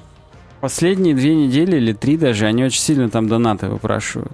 Ну, окей. Кстати, webdesign.ru slash donate. Можно пожертвовать свои деньги на развитие проекта. Ну что, последняя тема из э, светских новостей, и потом мы перейдем в супер тяжелую разработку. Ну, отдохнем, наверное. Но сейчас светские новости. пока. отдохнем, да. Продолжаем с разработчиками Firefox вести диалог. Ну-ка-ка. Э, На Geek Times новость от Анатолия Ализара, который, возможно, тоже берет откуда-то эти новости. Так. Но здесь, не, по-моему, здесь сказано в конце, что это перевод того-то, того-то. Я сейчас смотрю усердно, но не су... Ну, короче, он здесь все равно не про себя говорит. Ну, не рассказывай, какой Анатолий Ализар хороший. Нет, про Firefox будет сейчас. Да, он говорит нам о том, что вот был разработчик Firefox, хакер Роберт О'Калахан. Он временно покинул Mozilla. Почему временно? Он ирландец, походу, потому что он О. Ну, тоже, да, бывает. Он- но он же не Мак А Кэллахан. хотя, слушай, да. ну, Саясики. Ну, О, может быть, тоже, я не готов ответить. Ну да. Так вот, он временно покинул Mozilla, и он из-под NDA выпал. Сразу решил поделиться о том, что У. по данным Mozilla, на самом деле, нужно немедленно удалить все сторонние антивирусники со своих компьютеров Windows, У. оставив только Windows Defender. Я думал, у таких людей, если честно, NDA на всю жизнь уже набит на пояснице. Да, мне тоже кажется, что вот... Ну, видишь, здесь он же не про мазиловские продукты что-то говорит конкретно. Может быть, NDA, который вот учитывает около продуктовые темы, вот он временно не работает. Ну, не знаю, может, он просто лазейку какую-нибудь нашел, может, его по частям уже нашли, я не знаю. Вот после этого. Потому что, скорее всего, знаешь, NDA, чуваки сидят, опять же, и он только что-то заговорил, они, оп, насторожились сразу. Что тут, что там, что там, что там, про Mozilla что-то. Ну да, ну и что? Ну, так вот, внимание, Microsoft Defender лучше оставить. Вот ты, Никита, каким антивирусником пользуешься? Встроенным в Windows, да. Я тоже. Так вот, теперь... Сейчас говорит, меня хакнут все. Теперь после ухода из Mozilla я говорит, могу безопасно наконец-то сказать, что разработчики антивирусных программ, они ужасны. Кстати, эту тему нам тоже же кто-то предложил, нет? Да, ее Евгений нам предложил. Еще к 111 выпуску. Хорошо. К этому. Так вот, и удалить установленный, кроме Microsoft, если вы под Windows 10. Такой какой-то прям продукт плейсмент, как будто у него это деньги от статьи прям из кармана торчали. Ну, слушай, мы с тобой выполняем, получается. Мы да. Ну так, в общем, суть в том, что основные правила безопасности лучше просто следить за обновлениями операционки, ставить последние патчи, и все будет хорошо. Ну и не запускать подозрительные экзешники из архивов. Ну, конечно, конечно. Это, понимаешь, здесь любой антивирусник, он, конечно, тебе скажет, типа, хей-хей, друг, тут что-то не то. Но если ты такой прям реально скачал какой-нибудь тренер GTA San Andreas, и ты стопудово знаешь, что он должен работать, .exe. да, и ты же понимаешь, что это тренер это действительно такое ПО не очень хорошее, и поэтому уведомление оно обосновано. А потом у тебя плюс 20 процессов в процессах. Да, и ты в ботнете уже. Да. Его как-нибудь назовут GTA SA.net, GTA San Andreas, но тебе от этого будет не легче. Так вот, почему? Потому что они мало того, что отжирают ресурсы CPU и заряд аккумулятора на мобильных устройствах, то есть на ноутбуках и так далее, потому Так. что ну, они прям работают там. Кроме этого, они еще значительно ухудшают безопасность. Ну вот, например, я от себя уже сейчас скажу, в Касперском они отдельно аж протокол встраивают свой, кроме TCP/IP. Не, а там в Касперском жестяка вообще. вот от того, что они это делают, все прям так медленно и хреново становится. И даже можно посмотреть на Google Project Zero, а есть такой сайт, на chromium.org, в котором написано, что у Касперского антивируса вообще-то достаточно большое количество уязвимостей нулевого дня, так называемых. Так. Они их, конечно, там периодически правят, но нет. Кроме этого, почти все антивирусники, они встраиваются во встроенный механизм HTTPS и SSL сертификатов, устанавливают свои корневые сертификаты, то есть, грубо говоря, у тебя почти все еще и проверяется Касперским, ходит через их сертификат. Ну, окей, так. И все хорошо, да не очень-то, потому что они тоже люди, они пока пишут это ПО, оставляют баги, а эти баги, они прям становятся багами всего. Потому что все через них идет, они как фаервол, как брандмауэр работают. Да, можно говна похавать. Вот прям без приколов. Да, и ладно бы говна похавать, просто у тебя все медленно, и тебя там взломают. Иногда, почему нам это говорит именно разработчик Firefox? Потому что очень часто антивирусы просто блокировали обновления Firefox. О, о, не давая устанавливать их, да. Кроме и чувакам из Firefox прям приходилось писать, тратить время, писать алгоритмы, которые обходят антивирусники. Практически if установлен Касперский, то вот этот код, кусок кода еще включи, который тоже время занимает, ресурсы и так ты далее. имеешь в виду, они там же как жаба с гадюкой, во-первых. Вот да, А, да. а во-вторых, это уже они практически сами вирусы написали Firefox. Мгм.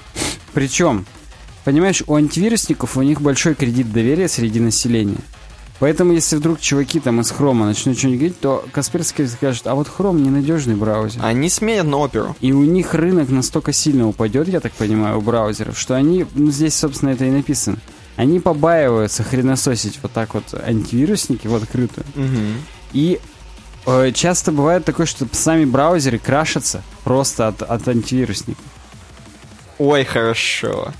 И они ничего не могут сделать. И, как бы сказать, виноваты браузеры, а не антивирусники. На самом деле в этом. Ну, типа, по мнению антивирусников, хотя это и не так. Мне интересно, откуда у людей такое вот стойкое всегда впечатление? Блин, ну Касперский, ну это все. Вот это все. Откуда у них такой авторитет? Ну, Касперский, его даже по НТВ и по первому показывают. Я имею в виду, что он, во-первых, никогда не помогал. Он скорее больше какого-то говна приносил вот всегда. Ну че, ну, ну когда было, что ты воспользовался Касперичем реально, и у тебя все почистилось? Ну, бывало. У них есть еще вот эти утилиты, которые Ну, каждый которые- день обновляются у них на сайтах. которые- Кюрейты какие-нибудь? Да, но Curate это доктор Вебовская, а у Касперского она как-то по-другому называется. Я не, не вспомню сейчас. Что-нибудь там. Ну ладно, допустим, допустим. Но все-таки кредит доверия слишком большой. Это просто досвидос. Ну вот, видимо, исторически так просто уже сложилось, и они теперь этим пользуются. То есть, э, знаешь, как будто если, э, как говорится, это, кого на какой стул посадишь, если Касперского, дескать, кого себя куда, а куда Касперского, то Касперский, он просто будет боженька. Ну вот да. Причем здесь О'Калахан сказал, что э, антивирусник Microsoft не такой уж и плохой. Хотя вот здесь по исследованиям не пойми кого, есть на сайте avcomparatives.org PDF, в которой написано, что Windows Defender медленный и дерьмовый. Я туда перешел, чтобы как бы, ну, мне, я заинтересовался. А там все еще Microsoft Security Essentials рассматривает, причем на семерке. На семерку, ну да, он был на семерке. Да, ну на Vista он тоже потом был. И на XP, на лицензионный, на третий сервис пак. Ну, я имею в виду, что после этого он уже назывался по-другому Да, на он уже был восьмерке, Windows и- Defender да. в восьмерке и просто был частью системы. Поэтому из- вот оценивать супер старье на супер старой семерке нахрен надо. Я советую вам тоже всем им пользоваться. Ставь лайк, если пользуешься Windows Defender. Ну и мы тебя хакнем. Потому что у нас-то у всех Касперский. И Тор. КИС, Касперский интернет секьюрити, да, сразу прям по полной. Да-да-да. Вообще, у нас перерыв должен быть сейчас по, по Давай перерыв, и потом мы забудем Прерви- давайте прервитесь на то, чтобы обновить сигнатуры ваших э, Согласен. антивирусных систем. Просто обновите и сделайте быструю проверку, пока мы на перерыве, а вы там сделайте себе чай, Почистите бутерброды. И- и программы, элементы автозагрузки. А мы уже увидимся после небольшого перерыва с вами.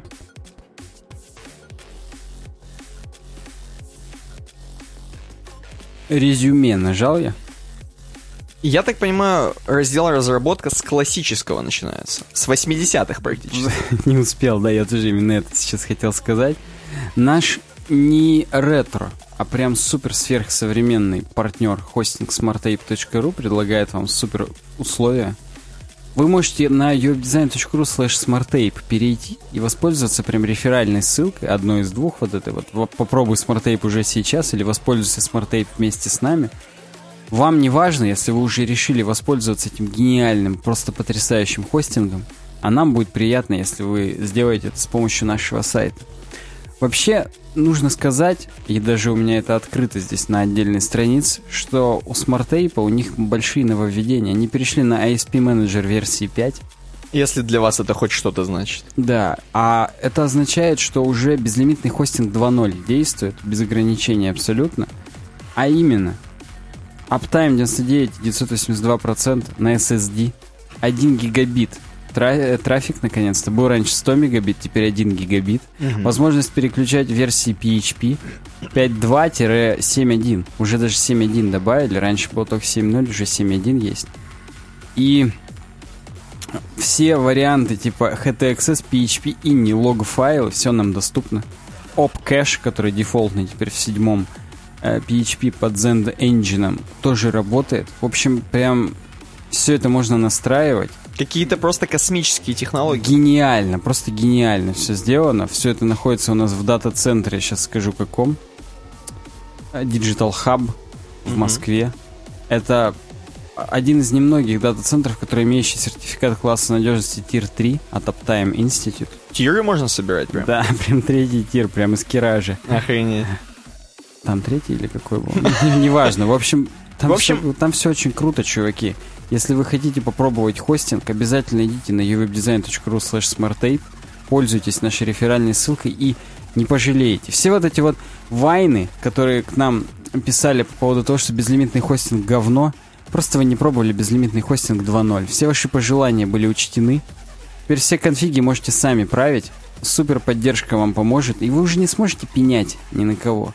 Только на зе- себя. Только на зеркало сможете пенять, Да. конечно. uwebdesign.ru slash smartape, господа. Да. Мы сами работаем на их хостинге, все прям вот. Вы можете видеть, как все гениально и просто. Как раз, два, три. Э, окей. Ожирение интернета произошло не по незнанию. Я что-то не ожидал, если честно, что в разработке у меня еще одна тема, оказывается, есть. Я ее читал, да. Кроме этого, я должен просто сказать, что нам два раза ее предлагали. В Два 110 раза. выпуске ее предложил некий Краред, Да. А А, некий Лисовский 111 да, назвав нас бродягами. Блин, ну бродяги. Мы прям бродяги любви, Казановы. Ста- Статья с медиума. Э, точнее, статья с медиума это в переводе. Да, оригинал был на Hacker Noon. Кстати, оригинал нам тоже вот Лисовский предложил, но мы с тобой перевод Мы рассмотрим. с, мы с медиума, да. Здесь про что? Здесь просто какой-то крик души, господа. Крик души, ну, с небольшим советом. С небольшим советом. Здесь картиночка, как м, хомячок уже не пролазит. Мгм. И вот этот хомячок это те наши, те самые наши сайты, сайтецкие, которые в среднем э, около 2,4 мегабайта весят уже, стали, многие. Страницы, больнице. Да, причем. И- И есть сайт, как вы могли подумать, а только одна каждая Ну, страница. Да, то есть при загрузочке 2,4 мегабайта хопс захавала. И 200 запросов в среднем. Это до хрена. Это просто катастрофически много. Катастрофически хомячка не хватает мне. И вот этот хомячок это вот те самые наши сайты. Суть-то какая? Суть-то в том, что мы сейчас, крутые программеры, все сидим э, с крутых девайсов, э, смотрим на сайты. У нас нет проблем, но когда это смотрят другие люди с Internet Explorer 6 Или с телефонов с или не с очень скоростным Lumia какой-нибудь, Мгм. Мгм. вот, то у них начинаются проблемы, у них начинаются проблемы, и, возможно, они не могут что-то купить, например, на сайте. А? Как вам? Платящих пользователей отводим своим плохим ожирением. И да, это проблема, и она возникает в основ... во многом из-за такой причины, как тестирование. Тестирование, точнее его отсутствие. Если, если бы вообще в принципе такие сайты, как наши, тестировали люди, тестировали на разных девайсах, на плохом соединении, на плохих браузерах и так далее, так далее, так далее, мы бы выявили много-много неприятного для себя. Как минимум... Ну, то есть, да, очевидно, что там наши постановщики задач и так далее не хотели бы, чтобы на телефонах это все вешалось, не открывалось, либо открывалось так долго, чтобы было несовместимо с серфингом. Да. Э, это одна из причин. Но главная причина ожирения — это качество кода конечного. Э, ни одна компания, практически ни одна, не будет говорить тебе, чувак, сейчас, короче, забей вообще на сроки. Забей вообще, когда проект выйдет. Пиши охрененный код. Ни одна компания тебе так не скажет. Да, к сожалению, все хотят заработать здесь сейчас, Особенно, и, а да, еще вчера. Особенно супер стартапы, которые мы, которых мы хвалили в прошлой теме про мозг. Эм, в теме про... Вот в этой теме, особенно всякие стартапы, в которых э, хотят быстрее, и нужно же уже вот сейчас вот то нововведение это ввести, уже чтобы мы быстрее всех были. Поэтому здесь ни о каком коде, так скажем, хорошем, говорить не приходится. Поэтому здесь, кроме того, что тестирование, здесь еще и само написание кода, оно вот влечет за собой такую вот, вот хреновину что написанное в спешке, на, написанное сквозь просто не знаю что, сквозь 20 часов кодинга и 10 кружек кофе, естественно, будет получаться 2,4 мегабайта на страницу. Тем более, что мы живем в обстановке хайпа и резких изменений. Мы получаем долговечность и качественное мышление, которое отнимает время и усилия, дает результат только на длительной дистанции. Но все время хотим хоп, и здесь и сейчас использовать новую технологию какую-нибудь и так далее. А на ее освоение и, так сказать, fluent, как по-русски? Э, не, сейчас. Беглое нахрен, вот вспомню. На беглое использование этой библиотеки до хрена нужно времени потратить. Чтобы она у тебя на кончиках пальцев-то была. И чтобы ты не 2,4 мегабайта в ней выдавал, а 300 килобайт. Да. Это прям вот проблема. И мне, мне нравятся последние несколько, два, два абзаца, я просто себе позволю немножко процитировать. Самая большая проблема, которую нам нужно решить, перестать изобретать заново наш процесс работы каждые несколько месяцев. Вместо того, чтобы раз, разобраться с нереальными сроками для слишком большого объема работ, мы раз за разом оказываемся в той же ловушке. Мы хотим, чтобы все видели, что мы пользуемся только самым новым и крутым, и используем паттерны и способы работать быстрее, чем другие конкуренты – Качество и работа с платформами нынче сексуальны. Не сексуально. Не сексуально.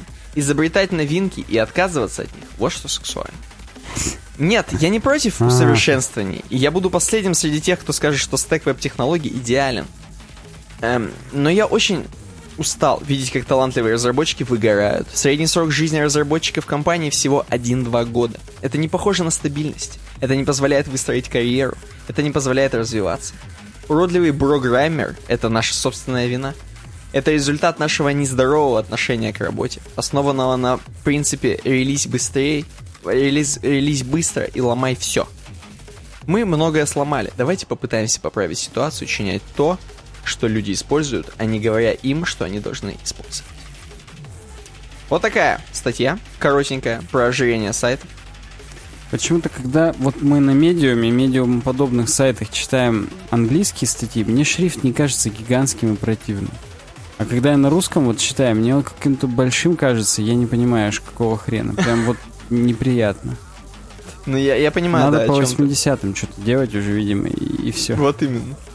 Окей, я так понимаю, сейчас э, какая-то будет супер стата SitePoint? Статистика, да, на SitePoint, но по факту со Stack Overflow это статистика. Ну-ка-ка. А тема называется так. Какие лучшие языки программирования учить в 2017 году? Абсолютно неочевидные некоторые вещи. Некоторые очевидны, некоторые нет. А, вообще, многие говорят свои скиллы подстраивают под тому, какую работу они будут искать в этом году. То есть вот они в начале года говорят, так я вот в этом году хочу найти работу, что сейчас востребовано. И идут и подтягивают эти навыки. Я не считаю, вот лично я это правильным, но тем не менее. Давайте проанализируем данные с опроса разработчиков от Stack Overflow. Stack Overflow Developer Survey. Ну-ка, Его выполнил 56 тысяч разработчиков. Ну, более чем. Здесь, конечно, не будет конкретного, конкретной цифры. В течение 2016 года это все произошло. Самые используемые технологии. 55% используют JavaScript. Так. Можно было ожидать. 146%. Да. 49 SQL используют. Ну, здесь, очевидно, не будет при сложении 100%, просто потому что некоторые используют и, и то, и другое. Некоторые ответили 2 раза. Да, может быть, даже и 3. То есть дай бог. SQL и JavaScript они же не отменяют друг друга. Можно использовать и то, и Вообще другое. никак. Можно писать JavaScript и Angular. Они тоже не отменяют друг друга. Так вот, на первом месте JavaScript, на втором SQL с маленьким отрывом. А на третьем месте Java. Она уже серьезненько уступает. По порядка 13%. Потом C-Sharp 30, и потом PHP 26 почти. На, на PHP примерно можно остановиться, хотя вот Python и PHP почти делят одно и то же место. Р- Рубей нету. Есть C++ 19.4 Angular JS как отдельный язык уже прям выделяется. э, 17.9. И Node.js 17.2. Тоже как отдельный язык выделяется, хотя по факту это все тот же JavaScript, просто серверный. Это я- Так-то JavaScript захватил все.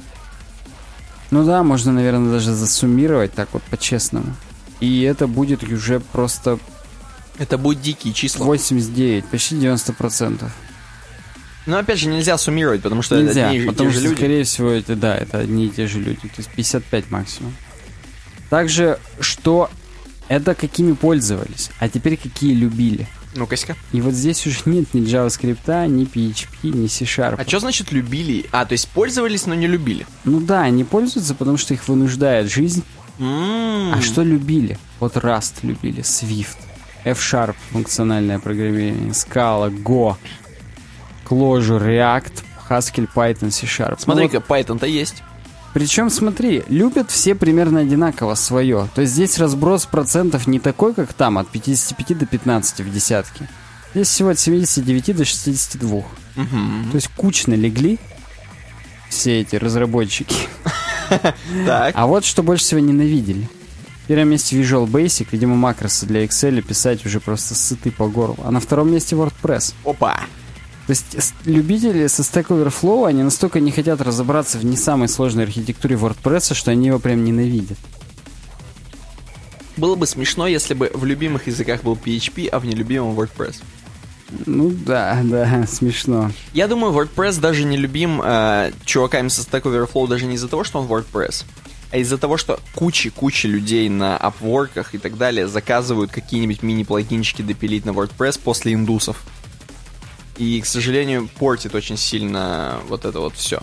Впечатление о WordPress у разработчиков портится, согласен. Потому что по факту не так он страшен, как его малюет. На третьем месте MATLAB, на четвертом SharePoint, на пятом CoffeeScript. Смотри, раньше его любили, а теперь ненавидят, 70%. Ш- на шестом месте LAMP, просто, ну вот, линуксовый стек с э, PHP, Apache и MySQL, тоже всем оставить чертел. Кроме этого, есть прикладные вещи типа кордовый, Salesforce. Salesforce это вообще э, сервис чуваков по то ли по хостингу приложений каких-то, то ли по... Ну, окей, да. Ну, короче, это прям сервис. Кордова это, по-моему, обертка для нативных приложений JavaScript. Perl, SQL, все понятно. SQL и используемый до хрена 49% и ненавидимый на десятом месте. Ну, с ним много приходится сталкиваться. Видимо, не всем все понятно с ним может быть, и поэтому его ненавидят. Ты вот, Никита, с ним работаешь, ненавидишь ли ты его? Мне наоборот он проще кажется, чем какой-нибудь, не знаю, Visual Basic. Какой-нибудь JavaScript. Ну, проще я не знаю, как сравнивать, но мне тоже я вот SQL не люблю. Так, ну окей. И дальше что идет? Там что-то дальше уже андроиды. Это что большинству нравится учить. Вот Вау. если love, это уже когда нравится использовать, а здесь нрав- интересно учить. Это, возможно, еще круче, чем Love. Причем смотри, да, во-первых, да, А во-вторых, учить-то мало хотят. На первом месте всего 15,8%. То есть, в принципе, ник- никому не интересно Лимбуха, ничего не лимбуха. учить. Да, да. Все на лимбической системе хреначат. На первом месте Android нравится учить. На втором месте Node.js, на третьем AngularJS, на четвертом Python. На пятом JavaScript, опять же, можно суммировать практически. На шестом React тоже можно суммировать. На седьмом Swift, на восьмом MongoDB. Ну смотри-ка, Swift есть. Я думал, сейчас не будет никакой конкуренции у Android. Нет, есть, но Android все-таки интереснее учить, чем Swift. Хотя, опять же, Android это Java. Поэтому зачем они здесь пишут именно Android? Ну, видимо, чтобы сузить. Потому что Java, если написать интересно учить, мы неправильно можем понять. Ну, окей. Stack Overflow Top Tech. Это по поводу того, насколько отвечали на вопросы, ответы и голосовали за них. Первое место JavaScript. Так. Комьюнити прям работает. На втором месте Java, на третьем Android, суммируем. На четвертом Python, на пятом C-Sharp, на шестом PHP. PHP от jQuery недалеко ушел, jQuery от C++, HTML, iOS. В принципе, довольно-таки ожидаемо, но вот кроме Java разве что. Кому она нахрен нужна? Ну и тут, ладно, Android еще отдельно ко всему прочему. Интересно, он включен в Java здесь или нет? Ну, ладно. People Popularity это по поводу Google трендов. На самом деле, если посмотреть по Google трендам, насколько что популярно. На первом месте Java, опять же. Что-то как-то странно. Ну вот, представь себе, представьте себе, представьте себе. Java, Python, PHP. Почему JavaScript нахрен на пятом месте? По Google трендам. А я могу сказать, это только комьюнити JavaScript его любит. А так-то Причем все, на джа- так-то все под а Java так-то сидят. все под Java сидят, видимо, и все. Ладно, окей. Да. TOB индекс есть некий. Это тоже по поисковикам. То есть Google тренды, оно, наверное, и YouTube захватывает. И здесь Java. И здесь Java. Причем здесь C-группа. C-группировка. C, C++, Да. C-Sharp. Мафия. Тишная. CCC. Угу. PHP только на десятом месте. Ну, только, конечно, то, что C на втором месте, это просто басра. Может, это просто они букву S, знаешь, все, кто букву S гуглят, короче, они их включили. Ну да. И здесь, на самом деле, нам пишут, что есть некие несоответствия с э, вообще всеми этими исследованиями, опросами, потому что вот WordPress, хоть его и написано не любят, и он написан на PHP, который тоже здесь особо не любят, а 27% веба-то он уже под себя подмял. Охренеть. А PHP используется на 82% веб-серверов. Ну, то есть на подавляющем большинстве. Java только на 2,7. Но ее прям любят, ищут, гуглят. Куда и не деваются все эти люди, которые и любят, ищут и гуглят. Это, по-моему, Бутун один сидит и гуглит. За все 20%. Да, но здесь есть также мнение других разработчиков о том, что, в принципе, нет, смотреть, нет смысла возлагать все вот это мнение по поводу на какие-то опросы и так далее. Их, конечно, проводят, они репрезентативны. Мгм. Но вот на Stack Overflow люд-то тоже такой Ну, гнилой, кстати, судя да. по результату. Кстати, да. Поэтому нет никакого самого хорошего языка, отвечая на вопрос нашей заглавной темы, какие Нет, языки учить. Нельзя сказать, кто сильнее, Робокоп или Терминатор. Да, так это все и останется уделом того, этих разборок во дворах, когда вот я за Робокопа, я за Терминатора, Я за пил, пил, я тебя убил, да, а я за Джав. Вот так, так это все и останется играми в песочнице. Можно переходить дальше, но вообще, конечно, если отвечать на этот вопрос прямо, то, наверное, JavaScript надо учить. Ну, ту- судя по всему, да. По- Все вот... Ну, не могут же сразу все вот эти исследования нам соврать, наврать, поэтому берите JavaScript, не ошибетесь. Следующая тема. Учим основу функционального программирования. Ее нам будет преподавать Прийти Кэсси Редди. То есть какая-то приезжая, приезжая какая-то индуска, возможно. Да, что-то что подобное. Я Ах, это что она приезжая? Может, она из, из Индии пишет? Либо это, либо у нее родители были приезжие, и она уже местная. Хорошо, продолжай. Так вот, нам она говорит, что вообще-то это на Free Code Camp статья, поэтому она там рекламирует свой курс на Free Code Camp. Учим функциональный JavaScript правильно. Но мне показалось просто интересным вот эта ее небольшая статья, в которой она рассказывает вообще об основах функционального программирования. Наверняка вам будет интересно. Когда мы здесь многократно говорим, что вот там Haskell, функциональное программирование. Там. А, а что такое, здесь вы скажете? Мгм. И, ну, говорит, рассмотрим, что функциональное программирование это не фреймворк или инструмент, это, так сказать, путь. Это способ написания кода, но вообще парадигма, я бы сказал. Окей. Мне нравится парадигма слова. Вот. И согласно этой парадигме, основной вообще тезис это то, что все, весь код пишется функциями. И функциями не просто как а, модульными, так сказать, э, вещами, которые мы как-то упорядочиваем, а с помощью, что это строительные блоки, так сказать, что все это функция. Но на самом деле вся программа, она, так сказать, описывается в одной гигантской функции, которая состоит, допустим, из трех, которые, в свою очередь, тоже могут из нескольких состоять. А во всех уже самая, так сказать, атомарная единица, самая неделимая, это информация для этих функций, то есть data, которая может быть там цифрами, строками и так далее. То есть все по крупицами из функций, но по факту да. Кроме этого, она говорит, ну ведь вроде на любых языках программирования, в любых подходах мы пишем функции для кода. Она говорит, да, все, конечно, правильно. Но в функциональном программировании функции уходят прямо на другой новый уровень. Здесь картиночка, уход на другой новый уровень. И я расскажу о том, что у, любого, у любой программы есть две, два параметра. Первый это ее поведение, то есть то, что происходит. А второй это данные, с которыми она работает. Ну, не может программа быть сама по себе, какие-то данные у нее на входе есть. Даже если это просто вы, как пользователь этой программы, ваш там рост, вес, кровяное давление и сила.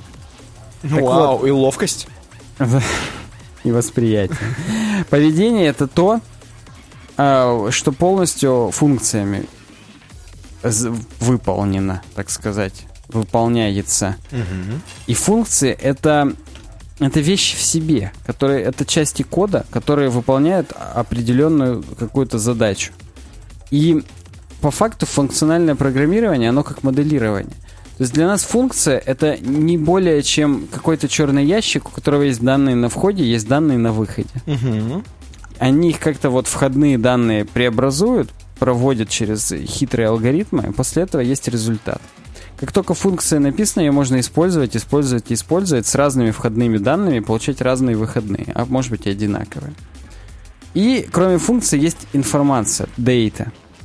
В функциональном программировании, и это важно помнить, самый основной, м, основное отличие это то, что информация, она immutable, не, не, неизменимая.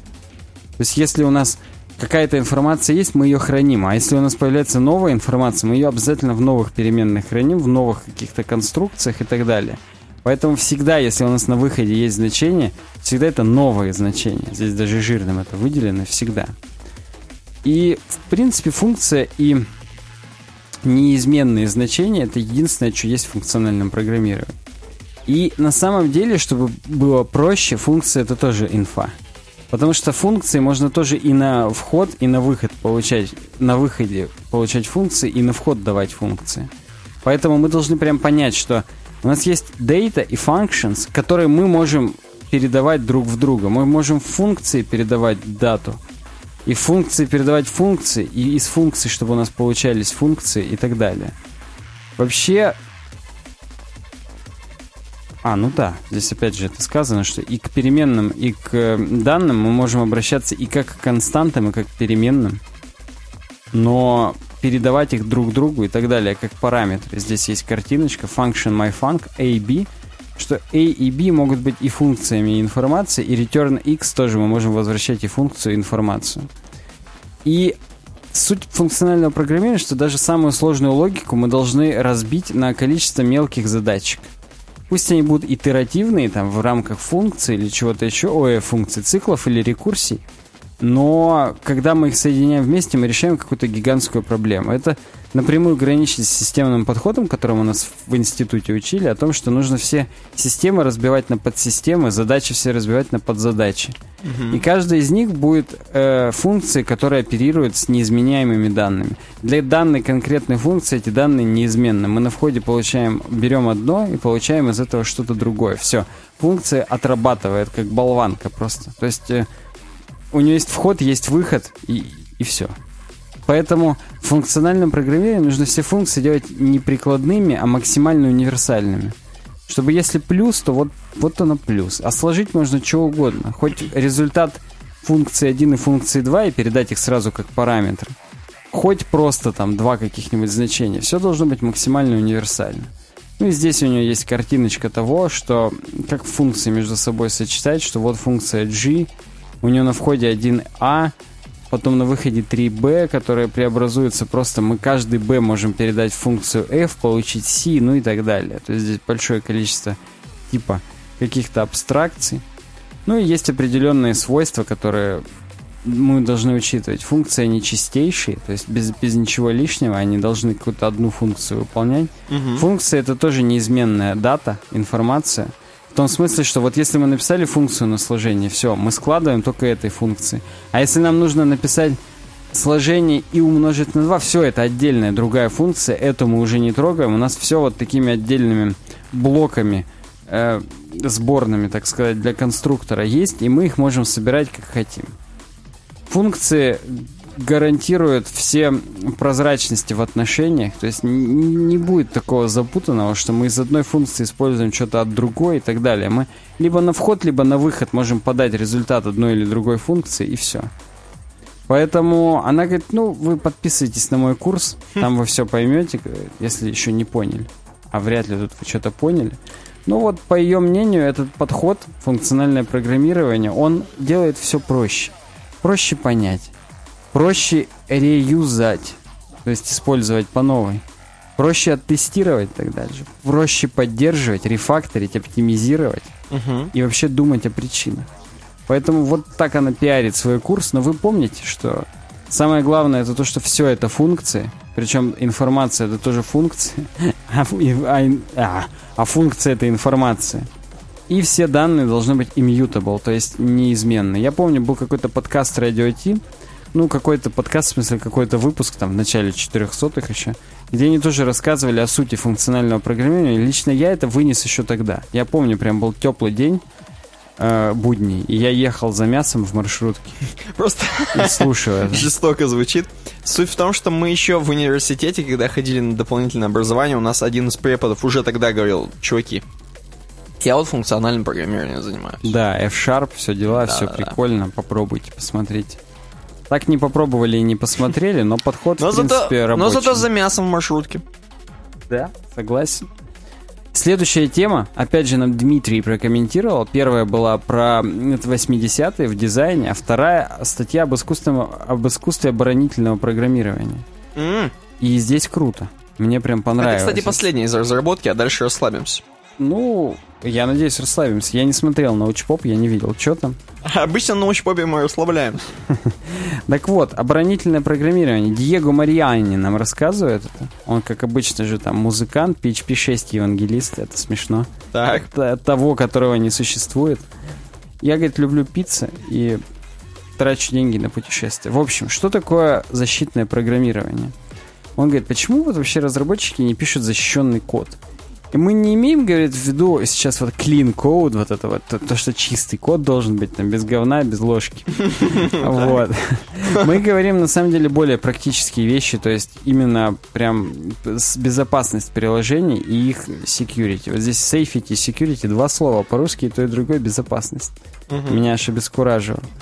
Ну, здесь написано конкретные примеры, когда ошибки в коде стоили прям реальных денег или жизни людей. Например, в Европейском космическом агентстве Арианна 5 в рейс 501 был уни- уничтожен через 40 секунд после взлета. Мгм. 1 миллиард, короче говоря, это всего лишь из-за бага в приложении, которое управляло полетом. Также баг в приложении от Терак-25 радиационной терапии от машины, которая за нее работает. Просто 5 пациентов умерло от того, что их переоблучили рентгеном. Ни хрена себе. Да, всего лишь баг был. Ну что это говно какое-то. Ну, вот как есть. А также, вот, например, у американцев есть система ЗРК, зенитно-ракетный комплекс, как у нас С-300, вот у них МИМ-104 Патриот. Ну, то есть это, считай, ПРО, только против... Хотя Что оно... GoPro. Да. Оно и против баллистических, и против летающих целей, то есть и против самолетов, и против ракет. Так. Но, в общем, у них тоже не было этого. Ошибка какая-то в баге. Ошибка в баге уже прям? Прям в самом баге ошибка, представь. И из-за этого не отразила ракету, и 28 американцев погибло в Саудовской Аравии 25 февраля 91 года. Ну, что-то стоит задуматься, по-моему, про баги-то. Вот он, это прям микро его первый вывод здесь, что, похоже, стоит задуматься. И он говорит, вообще, если уже отходить от того, что там реально военные программы и так далее – как можно вот это все упростить? Он говорит, а вы защищаетесь против невозможного, потому что невозможное случается, как щит. Happens, okay. так impossible will happen.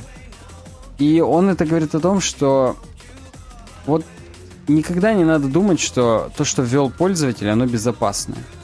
Вы всегда защищаетесь от всего максимально. Если вдруг даже что-то пользователь там ввел не то, вы лучше сделайте, что он пустоту ввел, и ему отщелкните ошибку, что там слышь, друг, переведи, потому что вот иначе будет все плохо. И здесь вот из Википедии определение, что защитный дизайн, защитное программирование — это способ убедиться в том, что кусок приложения готов к абсолютно любым непредвиденным этим обстоятельствам. Поэтому да. Как мы называем в воде работать. Да, да, то, что мы с тобой называем работать в воде должно, вот это безопасное программирование оказывается. И да, следующий пункт это не доверяйте тому, что вводит пользователь. Всегда нужно ожидать от них самого худшего. И на самом деле, вот мне с опытом тоже же это приходит, что вот а я ожидаю, что он здесь не только цифры ведет в номере телефона, а еще плюсики, скобочки, пробельчики и так далее. И вот надо это все ожидать, просто вырезать все лишнее, одними цифрами оперировать и все, например, с помощью регулярки. Поэтому лучшая защита это нападение. Нападите на своего пользователя, вырежьте все нахрен. И уже не говорите ему, вот введи без пробелов, без скобочек. Да вырежи просто все пробелы и скобочки нахрен, и все. Зачем говорить? Угу. То есть, э, вот да. Что касается абстракции базы данных, ну, надо использовать не напрямую, так сказать, эти методы для работы с базами данных SQL, а какие-нибудь, например, как вот в PHP класс PDO, который является оберткой для доступа к любим, любим, любим слющей, к любым базам данным, и там уже все достаточно безопасно и здорово.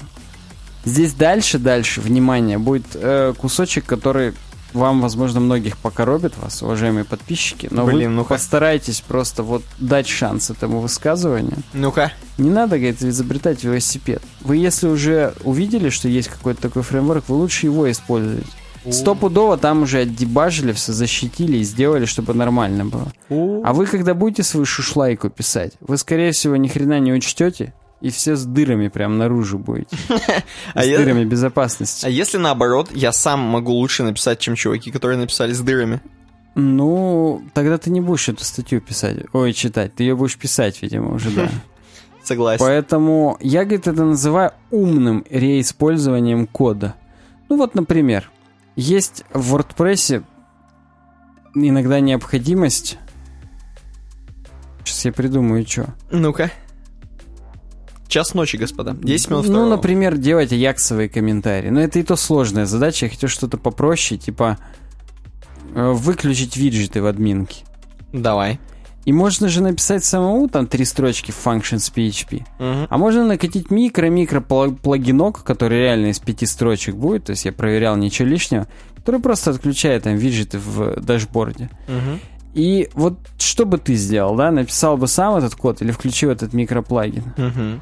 Ну вот я старый, то есть двухлетней давности, я бы написал код сам. Угу. А я новый сейчас, я бы использовал плагин. Ну, потому что чуваки, которые делали этот плагин, стопудово они послеживают там за нововведениями. Если Обна- вдруг... Обновлено 2011 годом. Ну вот, да. Но надо смотреть те, которые более или менее новые. Они послеживают за нововведениями, и они обновляют согласно уже новым каким-то там веяниям технологий.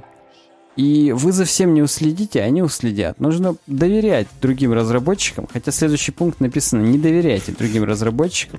Здесь имеют в виду, что вот если вы даже стопудово знаете, что там есть валидация какая-то вот в той-то штуке, вы лучше проверьте и отвалидируйте дополнительно.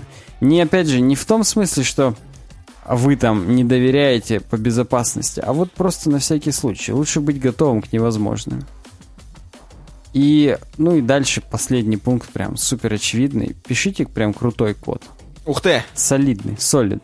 Твердый код пишите. Твердый. Да, write code that doesn't suck.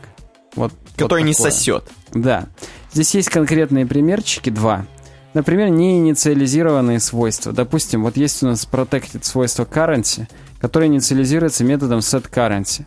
Если вдруг мы его забудем вызвать, то метод payTo сработает некорректно. Вот это плохая архитектура. Нужно на самом деле это все в конструкторе прям делать. То есть bank account, вызываем метод payTo.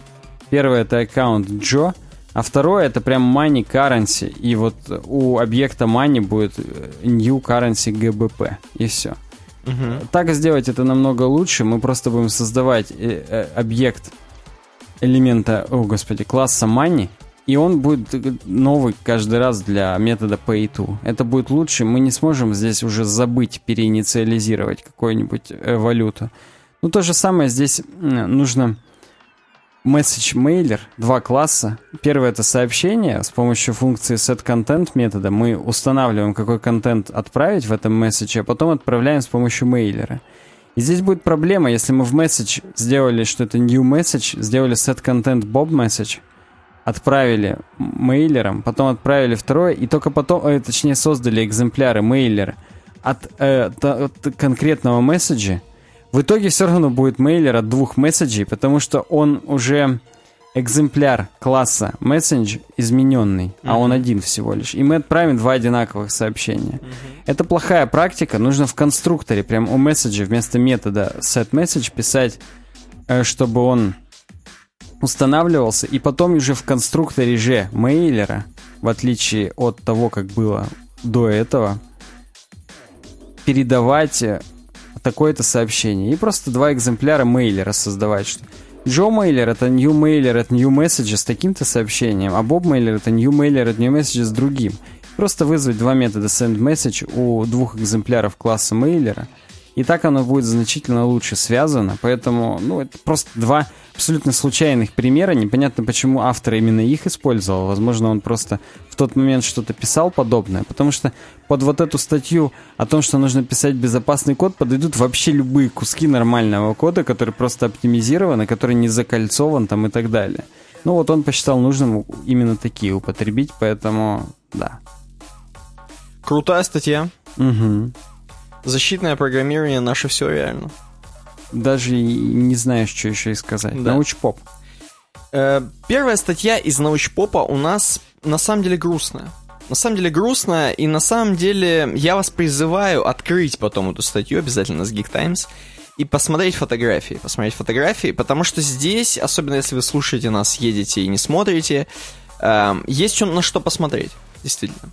Последний великий проект советской науки «Коллайдер в Протвино». И оказывается, оказывается, мы-то вот и не знали, а до того, как еще тот самый большой андронный коллайдер построили, андронный, надо обязательно неправильно говорить, большой андронный коллайдер построили, эм, Андроидный коллайдер. Android, да. Эм, оказывается, до этого мы, наши чуваки, тоже делали. И тоже его построили, но не достроили. И не успели. И понимаешь, в чем дело? Реально, вот рядом с... м, э, 100 километров от Москвы, э, рядом с Наукоградом Протвино. То есть Наукоград, чтобы вы понимали, это, видимо, комплекс какой-то из зданий, там, где люди живут, и ну, там, где да, люди это работают. город- город-кампус, то есть там Да. нету кинотеатров, хотя, может быть, и есть какие-то. Ну, почему общем- именно про кинотеатры? Ну, в общем, подумаю. да. То есть и- идея такая, что там люди, которые на- хоть как-то связаны с э, вот наукой, которая вот, собственно, там и ведется, проходят эксперименты и т.д. и т.п. Эм, в общем, там закопан клад в десятки миллиардов рублей написан. Ну да, здесь эпически так прям И указано. действительно, это просто хреновина. Подземное кольцо ускорителя. То самое, это просто не то, что что-то другое. Это вот так же, как и выглядит бак. То есть большой адрон, андронный коллайдер. Э, Также практически такая же хреновина. 21 километр. Я не знаю, насколько, кстати, сам оригинал. Жалкая копия. Ну, Эм, ты вот. говори, я пока загуглю. Да, но вот эта штука прям выглядит как настоящая. И она даже не то чтобы выглядит, это действительно настоящая штука, но она сейчас полностью закрыта, проект полностью закрыт, э, полностью заброшен, можно так это назвать, к сожалению. Вот. эм, И как-то грустно становится, потому что здесь действительно делалось очень много работы. Начали работать еще вроде как в 60-м. 26,7 километров он длиной. Большой адронный коллайдер, так что наш, Ну, был, побольше. б- наш был бы чуть поменьше, но Да, да. тем не менее это все равно круто. Э, В общем, так, я сейчас точно скажу, в каком году запустили. Э. За много лет до принятия стратегического решения о постройке крупнейшего СССР научного объекта в 60-м в качестве базы для Института физики высокой, высоких энергий был основан секретный поселок Серпухов-7.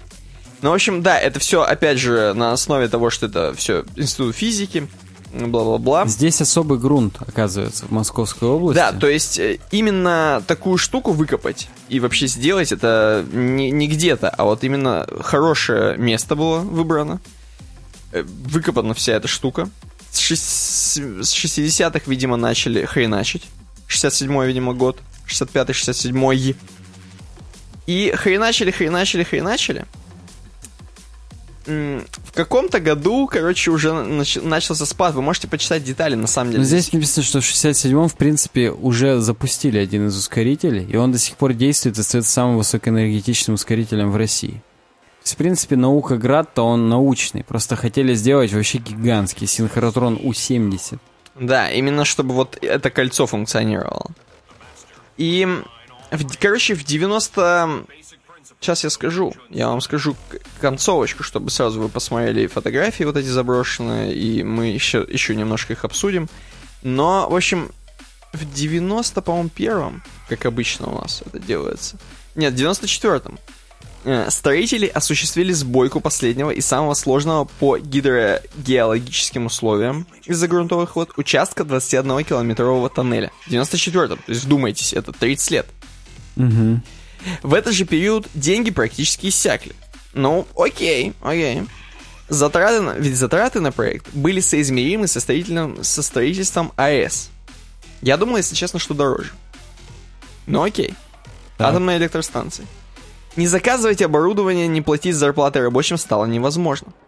Ситуацию усугубил кризис 98-го. После того, как было принято решение участвовать в запуске Большого адронного колла- коллайдера, от завершения УНК отказались окончательно. То есть они уже поняли все в 98-м, что все. Не успели. Э, да, и не успели, и, в общем, в 2008-м э, коллайдер заработал. Понятно, что идея была уже не новая, уже было видно, что более мощная хреновина сделана, короче, в общем, все. Никто реанимировать вот эту вот 21-километровую штуку не будет. Но на самом деле, посмотрите на фотографии, это впечатляет, реально. Здесь можно сталкить, как говорится, сталкировать, руфить, или, я не знаю, все эти модные слова. дигить. Можно просто бесконечно, 21 километр, это просто охренеть. Скорее всего, туда не попасть. Может быть, кто-то легко попадает, проходит, я не знаю, напишите в комментариях обязательно. Да даже если попасть, наверное, уже вынесли с 94-го. Но походить-то можно по вот этому кольцу. Ну, походить, да, даже освещение. Я не знаю, здесь какие из фотографий современные, так сказать, а какие э, исторические. Но в- на некоторых из фотографий есть прям освещение. Просто 21 километр, это поездить можно по кольцу даже. Не то, что Конечно. походить. Да. да. Это охренеть, там что. Вот такая вот история. Следующая история. э, Наш вывод, собственно, грустно. Следующая история шизофрения, взгляд изнутри. И Опять Илья нам прокомментирует. Илья прокомментировал. Здесь статья с Geek Times. Чувак описывает прям свою болезнь. Без Так. приколов. Он говорит, что я, говорит, не буду особо растекаться, опять же, мысью по древу. Да, как нам посоветовали. Да, я, говорит, э, скажу вам... Так, я чувак, короче, который начал замечать за собой странное всякое. И в основном начал замечать за собой то, что он прям реально... Ну, началось все как обычно. Очень сложно сконцентрироваться на чем-то одном, все отвлекает.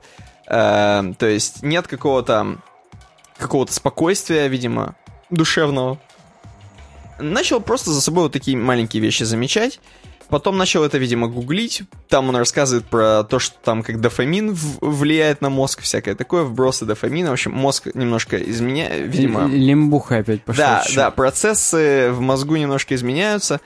Вот. И кроме того, что он гуглил, у него, собственно, симптомы-то ухудшались. Он начал слышать голоса.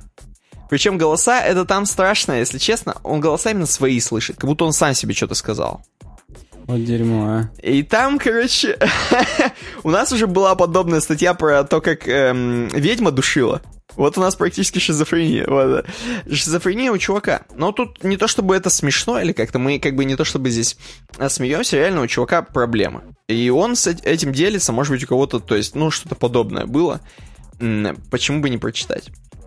Э, чувак говорит, что он начал обращаться к уже... Потому что уже начались серьезные вот отклонения в том смысле, что э, действительно практически как галлюцинации, то есть и слышит голоса чужие, и невозможно сконцентрироваться уже даже просто где-нибудь он идет по улице и продолжает смотреть на машину, бежит за ней, просто чтобы у него мысль зацепилась за эту машину, он за ней бежит.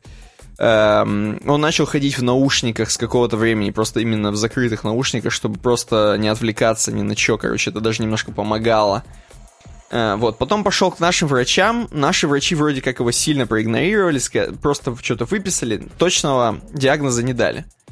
И он смог найти средства и поехал даже в Швейцарию, и в Швейцарии мы действительно поставили диагноз, тот, который он и думал, тот, который он и нагуглил, что у него шизофрения. За ваши бабки любой вопрос. Любой вопрос, базара нет, да. И, собственно, лекарства он здесь описал, какие он принимает.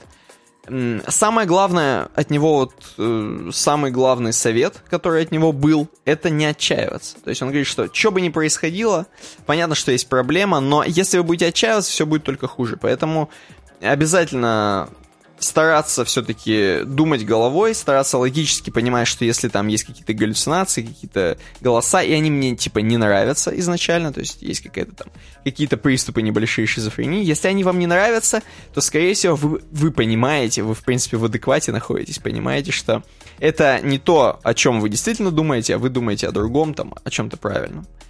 Э, вот, поэтому обязательно не отчаиваться, позитивно stay positive, как говорится, и drive safely. Вот такая тема про шизофрению. Прям вот вроде такая стена текста, а как-то ты быстро так про нее управился. Я, да, я гений. так вот, последняя тема из научпопа. Э, с n плюс 1.ru нас любят кидать, покидывают с этого сайта. Здесь тоже большая статья, ну небольшая, но нормальная стена текста. Я практически это скажу в два слова. Почему? Потому что здесь э, тот, кто нам предложил, а это именно Ник Бомбалевич, а, я просто ему хочу сказать, Ник, я понимаю, что, возможно, у тебя все хорошо с химией. Ну, как бы, просто, ну, как бы, соединение, э, вот, как бы, азота и кислорода, и это до свидос, я просто на это смотрю и, и охреневаю. Статья не очень сложная, на самом деле, но такое обсуждать достаточно трудновато, поэтому сейчас ловите от меня просто просто коротенькую. Как в бейсболе, кожаные перчаточки да, кожаные перчатки в шлеме. Но я не, я, не, я не буду углубляться, поэтому это будет не бейсбол, это будет э, водное поло с женщинами, э, не знаю, так, пенсион, так, так. предпенсионного возраста. У них уже шизофрения, возможно, из предыдущей темы начинается. Короче, суть такая. Международной группе ученых удалось создать стабильный полусинтетический одноклеточный организм. Можно хлопать. Генетический код которого содержит дополнительную пару оснований, не встречающихся в природе. И, то есть, чтобы вы понимали, просто практически, давайте грубо, грубо. Э, хреновину химическую, типа пластика. Ну, так. не пластик, но вы поняли, ну, химическую хрень. Не, не встречающийся, да, в природе? Да, то есть, ну нет такого. В смысле, что это сделано руками человека. Э, MacBook. Ха-ха. Давай, ну пластмасска.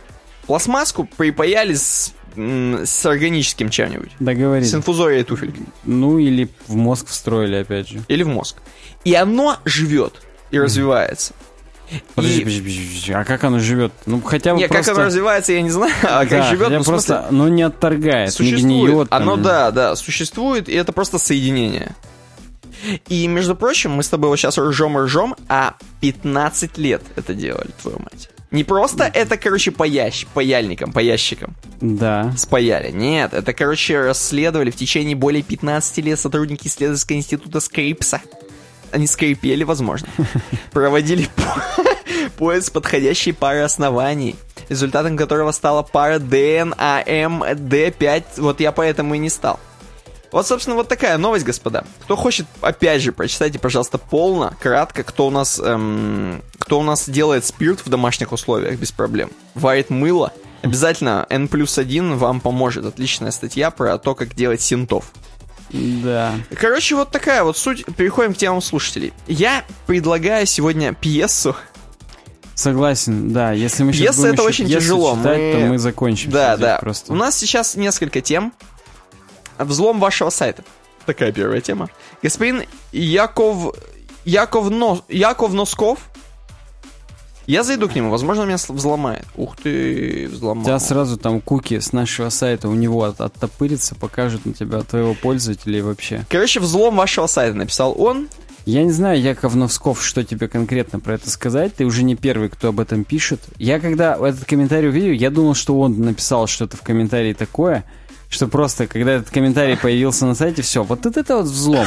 Вот смотри, это пятки взлома сайта твоего уходят и так далее. Я думаю, да... Но нет, не все так страшно. Он там ничего не написал вообще? Это пустой комментарий, просто взлом вашего сайта? Да, да. Говно. Вот Яков, говно. Можно взломать, либо взломав WordPress админку. И то у пользователя Apache, который PHP выполняет, у него нету прям сильно полных прав на создание чего-то. Ну, есть, конечно, но не на выполнение, насколько я В помню. смысле, в базе.